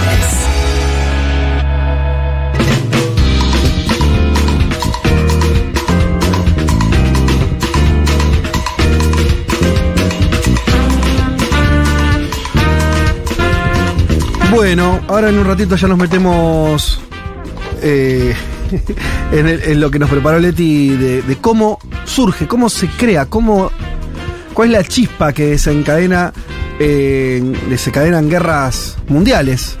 Eh, pero antes de eso vamos a leer algunos mensajes. Sí, señor. Eh, están llegando mensajes muy, muy impactantes respecto de, de- de Eve. Leo este. Eh, lo envía Victoria, pero el mensaje, si te entiendo bien Victoria, es de Virginia, que es tu mamá, y dice esto, Virginia. Cuando estaba presa, todavía desaparecida, sabía que las madres estaban reclamando en el mundo por nosotros los presos políticos. Eso me hacía sentir que no era todo tan terrible. 1978. En estos días, ¿cómo no sentir la muerte de Eve si nos iluminó la vida siempre? Mirá que vi- vieron a dónde... Tremendo, ¿eh? No sé si se entendió, pero Sí, sí. ella estaba eh, desaparecida. Chupada. eh, entiendo, en un centro clandestino. y al menos saber que ya había mujeres que estaban ahí, madres que estaban reclamando por, por ellos, eh, bueno, lo- le, le- le ayudó a soportar una situación que no me imagino cómo es soportable, pero bueno, hay gente Sí. que la sobrevivió. Eh, eh, qué impresionante ese relato. Bueno, eh, tenemos te- tenemos el audio que nos envió un oyente. Un oyente nos envió un audio de Eve del año 2001. Eh, entiendo que es, según lo que veo acá, fue en el foro social de San En- Pablo. no, en Porto Alegre, Foro Social, Foro Social, de-. Mundial de Porto Alegre, que, que se hace siempre en simultáneo al Foro Económico de Davos. Bien. Y en el foro económico de Oz estaba Soros. George Soros. Esto le dice Eve vía conferente, videoconferencia a Soros. Son como monstruos que se comen todo, que tienen cabeza y barriga pero no corazón. Como madre les pregunto, ¿cuántos niños matan por día? Señor Soros, con esa cara de hipócrita, sonriente, muriéndose de risa ante la muerte de millones de niños por hambre. Conteste, señor Soros. Míreme a la cara si se anima. Bueno, tranqui. Eh, Se escuchaba la traducción a la par, no me imagino al traductor en su momento. No, imagínate. Claro, porque era, era online eso entre las dos cumbres. Claro. Se Claro. hizo ese encuentro, ¿no? de- decía Juanma, es lindo eso, de, ahora que está lleno de, de muchachitos eh, que se creen eh, contestatarios y rebeldes, y hasta ponen se- eh, la figura de Soros. Sí. eh, pero ya, ya eso viene por otro lado, ¿no? Por Una Vic- cosa. Víctor Orbán es como el, el Soros es el gran enemigo de Víctor Orbán. Lo contamos, Ajá. creo, cuando hicimos la columna de. Se mezcla de- eh, eh, ahora, ¿no? No, no digo, se mezcla hasta cierto antisemitismo ahí. Claro, Pero digo, los que se creen muy, muy capangas ahí ahora. Pasa que es, es húngaro. eh, Claro. Pero hay toda una cosa, ¿viste? En- en- Mucho de- liberal libertario de 18 años que estaba Sí. puteando a Soros. Bueno, Sí. fíjate que por ahí en 2001, esta señora Sí. eh, que Lo hacía de verdad. se planteaba, lo, no- no- no lo era- hacía de verdad y ante él, ¿eh? Porque poner en Twitter Soros, a de- grabar de un videíto, ¿no? Un- siendo un influencer. Mm. Ahora, decirle a Soros en la cara eso tiene también costos para una persona. Decirle eso a alguien tan poderoso, todos sabemos que cada uno Sí. lo que dice, a quien se lo dice, impacta. Esta señora no tenía miedo. Le decía en la cara a Soros lo que pensaba de él en el Foro Social Mundial de Porto Alegre 2001, 28 de enero 2001. ¿Qué año? Bueno, ahí está, está ahí un testimonio más de, de, de esa, esa, también esa, era muy buena puteadora, Eve. Excelente. ¿Viste? Hay que saber Hay putear. gente que putea saber, muy sí. Hay bien. que saber putear. Hay, que- hay gente que se, se escucha muy bien cuando Hay putea. especialistas. Sí, sí, Sí. Y, y- y además, como ella hablaba muy bien también, fue el otro que se ve acá. Es una muy buena oradora, muy buena, muy buena. Eh, y Escribía muy bien aparte, ¿viste los comunicados que firmaba ella? Hay- hay cuando, que- cuando escribía algo a Cristina, eso está en el Instagram de Madre de Plaza de Mayo. A mí siempre me gustó mucho la, la métrica de cómo escribía. Escribía lindo, Eve. Bonafini. Escribía con palabras lindas. Esto que te dice Linera, que es un, Linera es un arquitecto de las palabras, habla bien, escribe bien, y que él te dice, che, me sorprendía esta mujer cuando hablaba, habla de la dimensión de Eve al dar discursos y ser oradora. Cristina mismo, que es una excelente oradora y que escribe bien, también siempre marcaba, ¿no? La, la, Eve discursiva, te diría. Y ese para mí es un dato. Cuando dos o tres de los popes que hablan bien te escuchan mucho, significa que vos sos bueno en lo que haces. Cuando te escucha Chávez 5 horas, Fidel 5 horas, Lula 5 horas, sos bueno. Y era buena en lo que hacía Eve Bonafini. Eh, sí, y, también eh, siempre generando hechos políticos. Me parece que hay una preocupación ahí, ¿no? También esa gente tan especial que, que, que se, se, se sostiene en el tiempo. Incluso te diría a pesar de sí mismo. O sea, a pesar de. De, de- de meter la pata, mandarse eh, hacer cagada, pelearte con gente que no te debe pelear. Digo, pues también era muy humana y, y eso, ella tuvo grandes odios que dirías, mirá, la verdad que eran, en términos políticos, eran, eran cosas que, que no ayudaban. ¿No? Este, tuvo una época de mucho sectarismo también.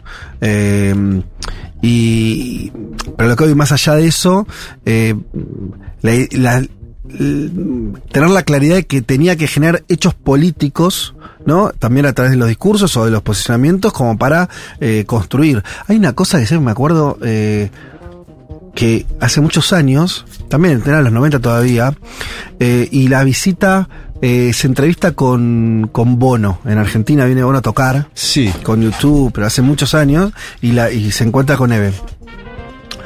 Y bueno, que tiene esa cosa de irlandés, eh, o sea, de, de alguien que también piensa en términos políticos, digo, más allá de, de que después se volvió medio un banana. Sí. Pero viste que como alguien, no es un yankee, viste que hay otra cosa, viste, los, los que sufrieron de alguna manera, de alguna manera el colonialismo, tiene una.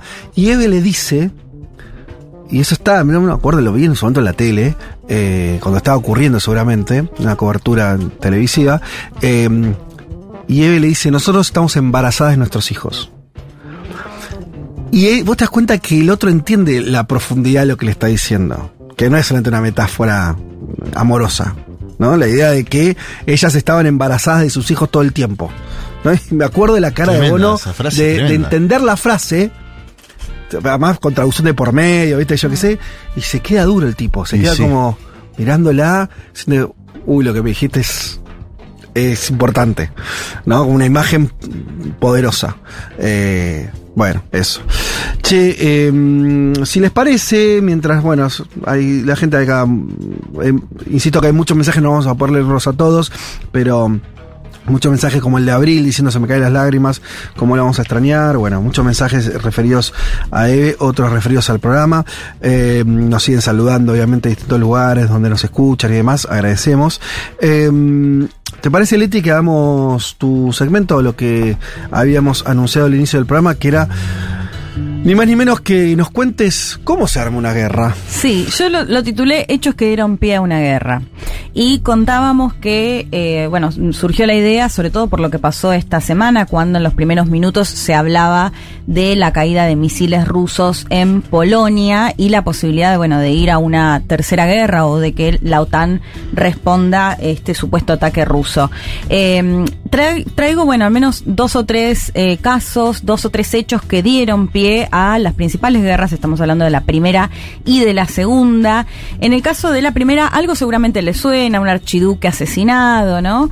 Eh, y que básicamente tiene que ver con el, bueno, el comienzo, lo que se conoce oficialmente como el comienzo de la Primera Guerra Mundial, que es el 28 de junio de 1914, cuando el eh, archiduque, el, eh, quien iba a ser, digamos, eh, eh, era el heredero del Imperio Austrohúngaro, Francisco Fernando, junto a eh, la archiduquesa Sofía, visitan Bosnia, o sea, están de visita en Bosnia, intentan asesinarlo con una bomba, se salva de ese asesinato. Sí. Bueno, hay toda una situación ahí que eh, el, el chofer que los tenía que llevar, en teoría, se, se confunde, se desvía y lo termina asesinando de un disparo eh, Gavrilo Princip, que era un, un serbio. Eh, le- de hecho, un disparo, digamos, el que impacta sobre el archiduque y el otro como medio como que rebota y le pega a su mujer que estaba embarazada, la archiduquesa que, Mirá. que decíamos. Y este es el hecho que generalmente es visto Sí. como el que da pie al comienzo de la Primera Guerra Mundial. Eh, lo que me decía nuestro entrevistado de hoy, que lo vamos a, a escuchar después, eh, bueno, por supuesto todo esto se da en un contexto porque ya es- hasta ese momento habían, se habían dado otro tipo de asesinatos, incluso de, bueno, de legisladores y demás, eh, y, eh, pero estaba en un contexto ya una Europa muy eh, caldeada, ¿no? Lo que empieza a pasar ahí es que Viena declara la guerra a Serbia como consecuencia de este hecho y después ya lo que pasa es que Rusia le declara la guerra a- al Imperio Austrohúngaro o Austria y Hungría y así sucesivamente hasta que ingresa ya en lo que es la Primera Guerra Mundial, ¿no? Eh, les decía, bueno, esto fue la chispa, decíamos, ¿no? Eh, lo que me contaba eh, Tomás, el entrevistado de hoy, es esto, era un contexto de una Europa de mucho crecimiento del nacionalismo, de tensiones obreras, imperialismo, carrera armamentística, entre otras cuestiones que estaban marcando eh, ese contexto. Como dato color, seguramente conocen la banda Franz Ferdinand Sí. eh, Claro que británica. Bueno, ese nombre, eh, el Claro. nombre surge de un, eh, entiendo que un, del, del nombre de archiduque, que era un Sí. caballo de carrera. Bueno, cuando empiezan a averiguar, eh, tenía que ver justamente con el archiduque y este asesinato que da comienzo a la primera eh, guerra mundial. Tenemos para escuchar un pedacito de una canción, por si no se dan cuenta, Check Me Out, que es una de mis favoritas. No sé si la tenemos a mano. tum, tum, Eh, pero bueno, seguramente lo conocen. eh, era como, como dato color, por si no, no, no tenían eh, ese dato. Y el otro tiene que ver con la recomendación de una película. Fede, vos me contaste que, que la viste, que se llama Sin Novedad. Ahí, ahí estamos escuchando a Franz Ferdinand. Sí, claro. Toman el nombre del archiduque, Francisco Fernando. Exacto. Que es en, en alemán, ¿no? Franz Sí, Ferdinand. Claro. Sí, pero bueno, ellos son británicos. Eh, y la película que se llama Sin Novedad en el Frente está en este momento en Netflix. Quiero aclarar que la película eh, que está ahora en Netflix, que es de este año, que es alemana, eh, primero que se hicieron dos películas más al menos, una inglesa británica, eh, británica estadounidense y otra que se hizo en la década del 30 y están todas basadas en el libro de Sin Novedad en el Frente, que es un libro que se publicó en el 29. Mm. El escritor alemán Erich Paul Re- Remarque es interesante porque él formó, o sea, fue a combatir a la Primera Guerra Mundial. Y me parece que lo que caracteriza, yo te decía, Fede, fuera del aire, odio las películas de guerra, no me gustan, la- no me gustan, las Sí. paso mal, pero me pareció interesante, eh, eh, no sé si, si lo compartís o si lo viste, y esto es parte también de- del libro, de intentar mostrar a través de un soldado eh, los sufrimientos, los miedos, cómo los convencían con un nacionalismo exacerbado justamente para que ellos incluso quieran ir, o sea, que, que sientan que era como un, un premio el ir a combatir. Y bueno, después se encontraban con una realidad, además los alemanes que ya estaban, bueno, perdiendo miles y miles de, de soldados a diario, que no tenían ni siquiera eh, comida, de hecho, una de las cuestiones que, que siempre me, me impacta de la guerra, digo, más allá de que por supuesto siempre los más acomodados se las arreglan de alguna manera para no ir a combatir, pero sí suele ser un lugar donde se reúnen por ahí eh, pibes de distintos eh, sectores socioeconómicos, ¿no? Y acá hay una parte que me gusta mucho que es en la del soldado protagonista que le dice al otro, bueno, después de la guerra nos vamos a seguir viendo, ¿no? Y el otro soldado le dice, no, yo soy, vos vas a ir a la universidad Claro. y yo soy un zapatero que no sabe leer ni escribir, ¿no? Total. Como dando a entender que... Cada que- uno volverá a ocupar el, el lugar asignado en, en la sociedad. Sí, porque la guerra iguala mucho. eh, iguala, ¿no? Entonces eso me pareció... eh, Hay una cosa de- que no sé si lo- te, te pareció lo mismo, eh, que es- en esta película está mucho, creo que es una de las búsquedas, pero como bien decís, pasa en, en general las películas de guerra, a diferencia tuya, a mí me gustan las pelis de guerra, Sí. eh, que es que está la idea de eh, esto que vos decías, eh, por un lado, todo en una guerra los países tienen que construir eh, mucha mística nacional, la idea de que, che, eh, es fundamental que te sumes vos, porque de esta manera vamos a, este, a defender la patria y demás. Todo eso como funciona, tiene una, una lógica. Sí, por tu Eh, honor. Sí, pero digamos, no es solamente una imposición de arriba, porque como bien decís, eh, te muestran esos pibes muy jovencitos y queriendo eh, ser parte de esa épica y de esa construcción nacional Sí. y todo eso.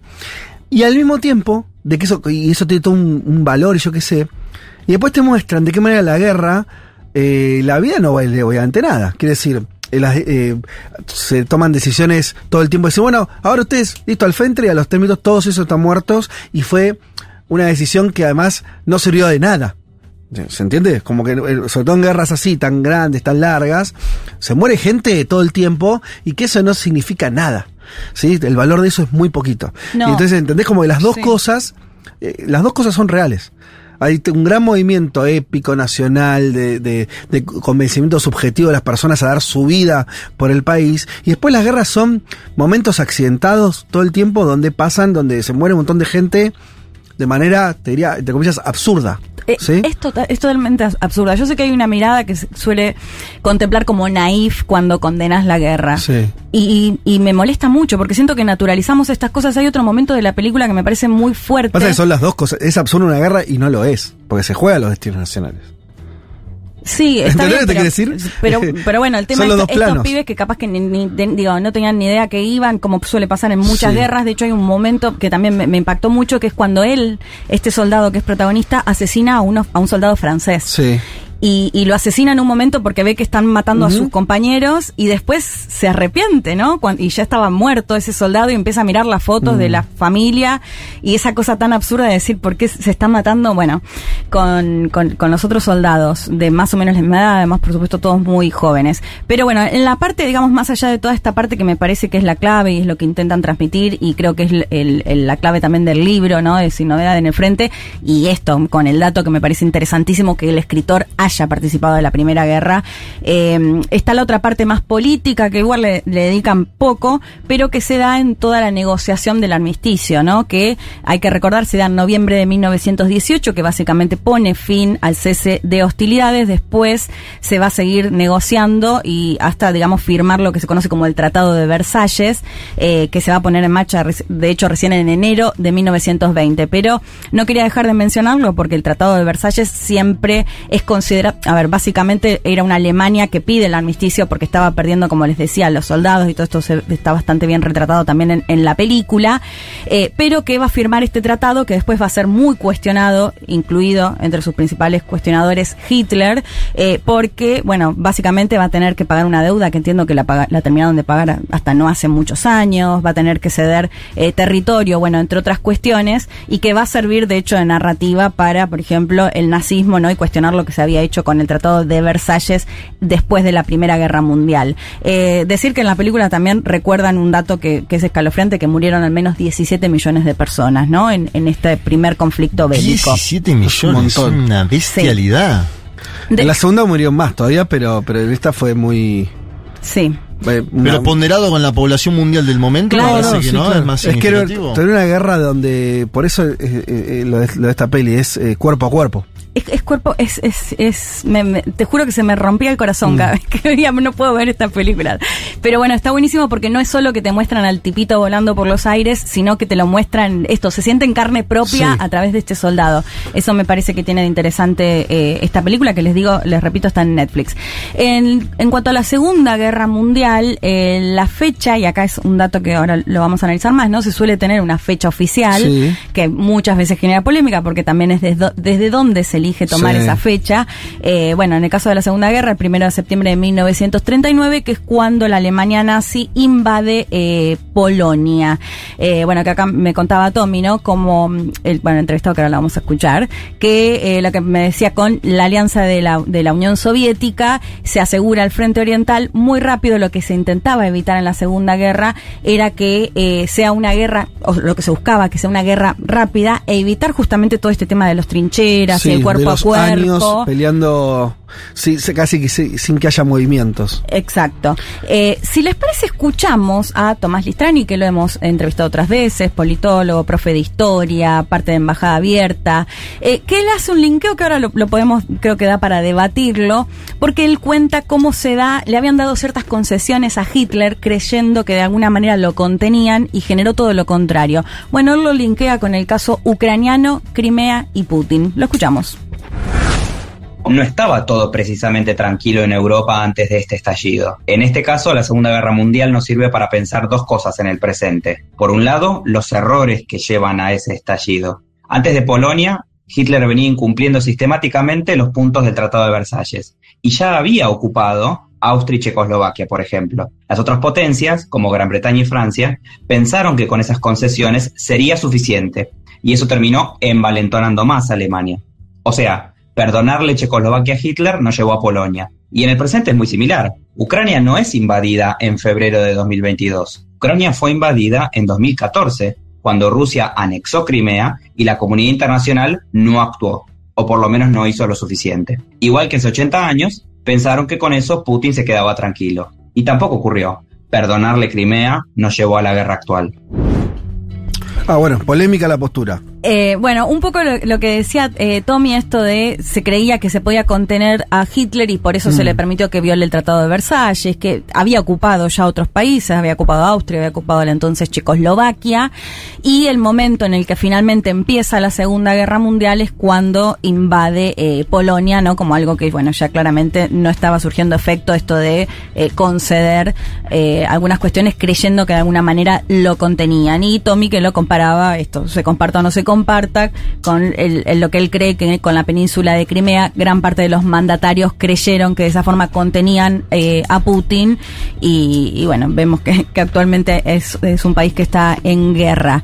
Eh, les decía también lo de las fechas, porque esto me parece interesante, siempre lo remarca Pilar Álvarez cuando la, la, en- la entrevisto para las columnas, que ella se especializa eh, sobre todo en Corea, bueno, China, Japón, parte de Asia. Esto de, por ejemplo, para nosotros la Segunda Guerra Mundial empieza en esa fecha que les decía, eh, pero sin embargo, bueno, Tommy me recordaba, me dice, para ese momento Italia, la Italia de Mussolini había invadido Etiopía en 1935, también Albania después, Japón ya había invadido China en 1931, ¿no? De hecho, esa es más la fecha que Sí. se suele tomar en Asia como comienzo de la Segunda eh, Guerra Mundial. Por eso, bueno, quería, digamos, aclarar esto que eh, las fechas, por supuesto, cambian y depende de dónde se vea. Si se quiere, esta es la fecha que tomamos más de desde Occidente, el hecho puntual de la invasión a Polonia para el comienzo de la Segunda Guerra Mundial.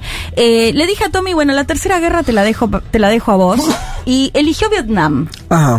Porque en Vietnam no hay un hecho tan clave. De hecho, se da el proceso de forma, de otra forma. Eh, si se quiere, él me decía, bueno, es difícil poner una fecha más allá de que se suele tomar noviembre de 1955, porque era una Vietnam que ya venía de años de, de, lucha. De hecho, bueno, desde la invasión de Japón a, digamos, lo que era eh, Vietnam, Indochina, cuando era colonia francesa, la guerra de liberación, de descolonización de Francia, incluso entre los vietnamistas comunistas y los nacionalistas. Y la fecha que se suele tomar es la que Estados Unidos decide enviar un equipo, un grupo de asesoramiento que termina eh, convirtiéndose en una guerra de 100 años y la vergüenza, si se quiere, para Estados Unidos en eh, materia eh, bélica. Si les parece, volvemos a escuchar a Tomás Listrani que hacía referencia a la guerra de Vietnam. El caso de la guerra de Vietnam es interesante porque no tenemos una fecha convincente para el principio, o al menos si nos referimos a Estados Unidos contra los vietnamitas comunistas. En Vietnam enfrentamientos había hacía décadas y todos encadenados sucesivamente. Estados Unidos ya venía interviniendo diplomática y económicamente, incluso en época de colonia francesa, pero decimos que formalmente empieza el primero de noviembre de 1955, cuando el presidente Eisenhower envía un grupo de asesoramiento militar para asistir al gobierno de Vietnam del Sur en la lucha contra los comunistas. Esto termina siendo significativo por dos razones. Primero, porque lejos de ser una intervención que mostrara la superioridad norteamericana, fue una agonía de 20 años que terminó en una retirada avergonzante. Y segundo, porque nos recuerda que un pequeño paso puede llevar a que te hundas hasta la cintura. La que iba a ser una asistencia al principio terminó siendo un involucramiento pleno de Estados Unidos que conllevó su tercera guerra más costosa en vidas humanas y segunda más costosa en términos económicos. Con la guerra en Ucrania pasa lo mismo. Empieza con sanciones, sigue con radares, armas. Lo mismo podemos pensar para el apoyo de Estados Unidos a Taiwán. Cuidado con el efecto bola de nieve. Bueno, me interesa esto, ¿no? El efecto bola de nieve. Sí. Sí, no, y porque lo plantea como eh, Estados Unidos empieza con un grupo de asesoramiento y termina en la peor guerra para, Sí. para Estados Unidos, ¿no? O, o una de las peores. Eh, y esto de la mirada también en, en- en Taiwán, que siempre lo venimos remarcando.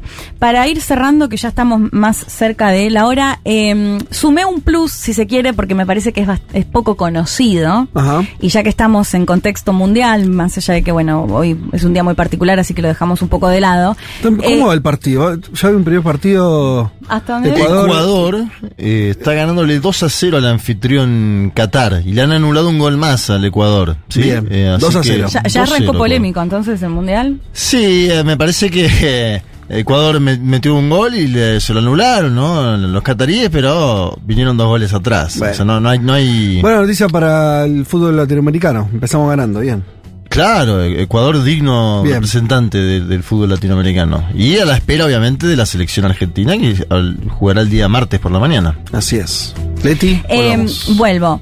Les decía que eh, les, iba a hablar de lo que se conoció como la guerra del fútbol o la guerra de las 100 horas. No sé si les suena o no les suena. Sí, Centroamérica. Centroamérica, eh, una guerra de cuatro días entre El Salvador y Honduras. Lleva este nombre, el nombre de la guerra del fútbol, porque se dio en el contexto de las eliminatorias para México 70, en un partido que jugaron estos dos países. Si bien el- la guerra en sí no tiene que ver eh, con el, el, digamos, el partido, una cuestión futbolística, eh, entiendo que incluso Rizar Kapuscinski, eh, que seguramente lo conocerán, desde mi lado lo conozco sobre todo por las crónicas de, África, y particularmente el libro de, Angola, eh, se los recomiendo si no lo, si no lo leyeron, eh, ¿qué le da este nombre? Lo escuchamos a Tomás y ahora cuento un poco de qué se trató esta guerra o cómo se llegó a esta guerra.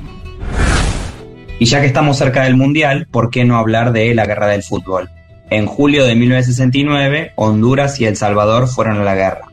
El caso es conocido como la guerra del fútbol porque el conflicto armado tuvo lugar mientras esas dos elecciones se disputaban la clasificación para México 70. La guerra duró unos pocos días y por supuesto tenía que ver con muchas más cosas que el fútbol.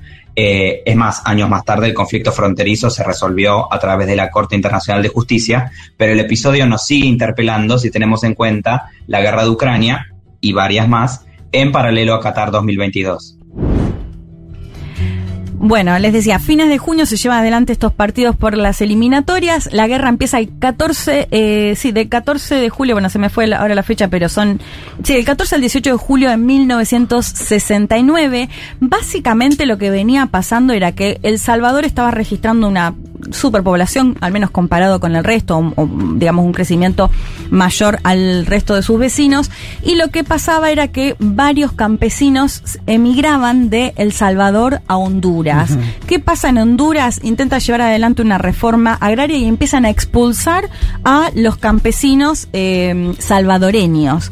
Eh, los expulsan de las tierras, los expulsan del país. Bueno, en todo ese contexto es que finalmente después El Salvador avanza eh, en, en- o da inicio, si se quiere, a la guerra en eh, Honduras, una guerra que ahí, como lo contaba Tommy, se termina, bueno, a los cu- cuatro días se hablaban más de 4.000 muertos en tan pocos días para unas poblaciones, digamos, tan... Mucho.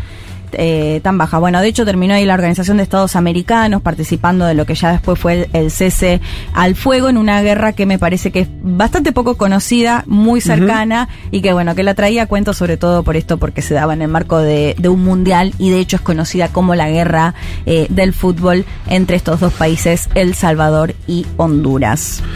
Muy bien, bueno, y, y ¿qué aprendiste entonces de los comienzos de la guerra, Leti? Además de que la guerra es mala, esto estamos de acuerdo. Sí. ¿Qué hay en esos inicios? Que cuando todo está muy caliente falta solo una chispita para que explote todo. Hasta las 3. Federico Vázquez, Juan Elma, Leticia Martínez y Juan Manuel Carg hacen un mundo de sensaciones.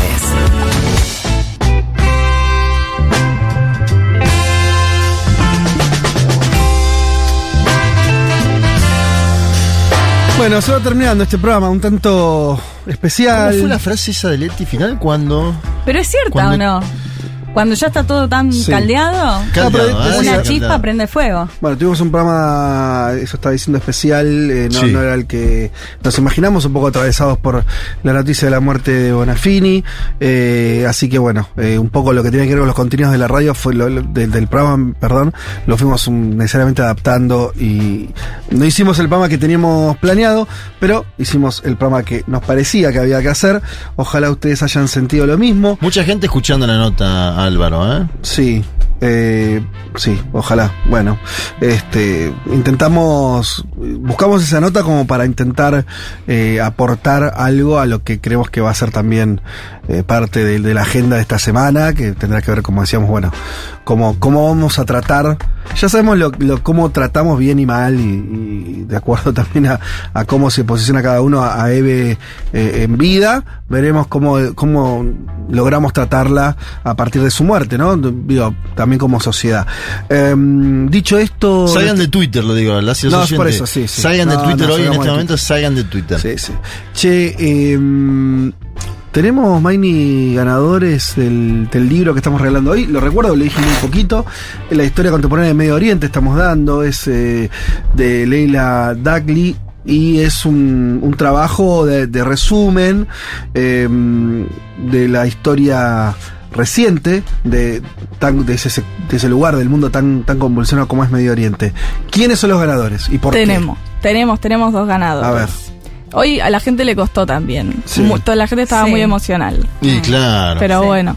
Tenemos, el primero es Santi, que anticipa que no cumplió la consigna, se pero, cubre, se cubre. Hoy nadie cumplió pero, la consigna. No, sí, sí. pero pide que lo dejemos participar y trae eh, algo que tiene que ver con el libro, entonces se lo merece. Dice, ya que sortean libros sobre Medio Oriente, traigo el recuerdo del año 2003. A ver. Eve repudiando la invasión a Irak en la embajada de Estados Unidos, que terminó Ah, sí, con claro. represión y la gente haciendo cordón huma- humano en medio de los gases para proteger a las madres. Bien, Muchas veces terminaban así, sobre todo en aquellos años, nunca bajaron las banderas.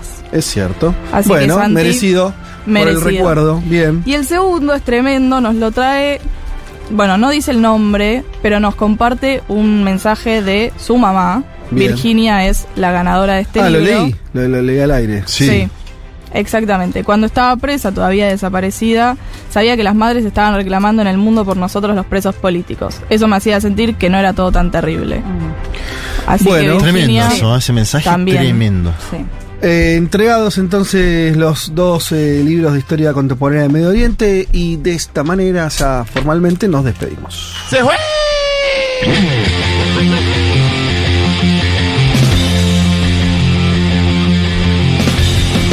Eh, señoras y señores, eh, muchas tardes y buenas gracias. Bueno, esto ha sido todo por hoy. Eh, ¿Cuántos programas nos quedan? No tantos, ¿eh? Antes Tres del o receso. cuatro, ¿no? Quedan poquitos. Tres nos dicen por acá. Ah, ya sacaron la. No. Claro, es que el último es el- la final, me parece, ¿o ¿no? parece que ahí no hay, no hay programa. y sí. difícil que haya programa Sí. ahí. Vamos a ver igual. En principio tres. Tres, tres O sea, seguro. si la ¿Tres nada más? Tres seguro que nos queda. Bueno, esto, no sé, la productora dice, a ver, 20. bueno, sí, puede ser que sean tres o cuatro, veremos. Pero queda poquito, ¿eh? Y después vendrán eh, nuestras merecidas vacaciones. ¿Cómo las necesitamos este Oh, año? sí. Qué año largo y queda todo, todo el mundial, que termina en menos de un mes, y después queda el diciembre argentino, que No, siempre, ¿no? Bueno, pero no siempre es un quilombo. No, ya digo, pero el diciembre es Sí, la fiesta, tenés que ir a 55 compromisos sociales, ¿no? Totalmente. Sí. Pero igual, para mí, es- esto todavía sigue siendo post pandemia. Porque veníamos de dos años bastante tranquilos, Sí, casi que no te sí. movías de tu casa. Este año fue con todo. Por eso estamos matados, Muertos. matadas. Sí. Como deben estar todos bien. Bueno, entonces, justamente por eso, a descansar lo que queda de este domingo. Nosotros nos reencontramos en una semana, como siempre, el domingo a las 12 del mediodía aquí en Futurock. Pásela bien, chau.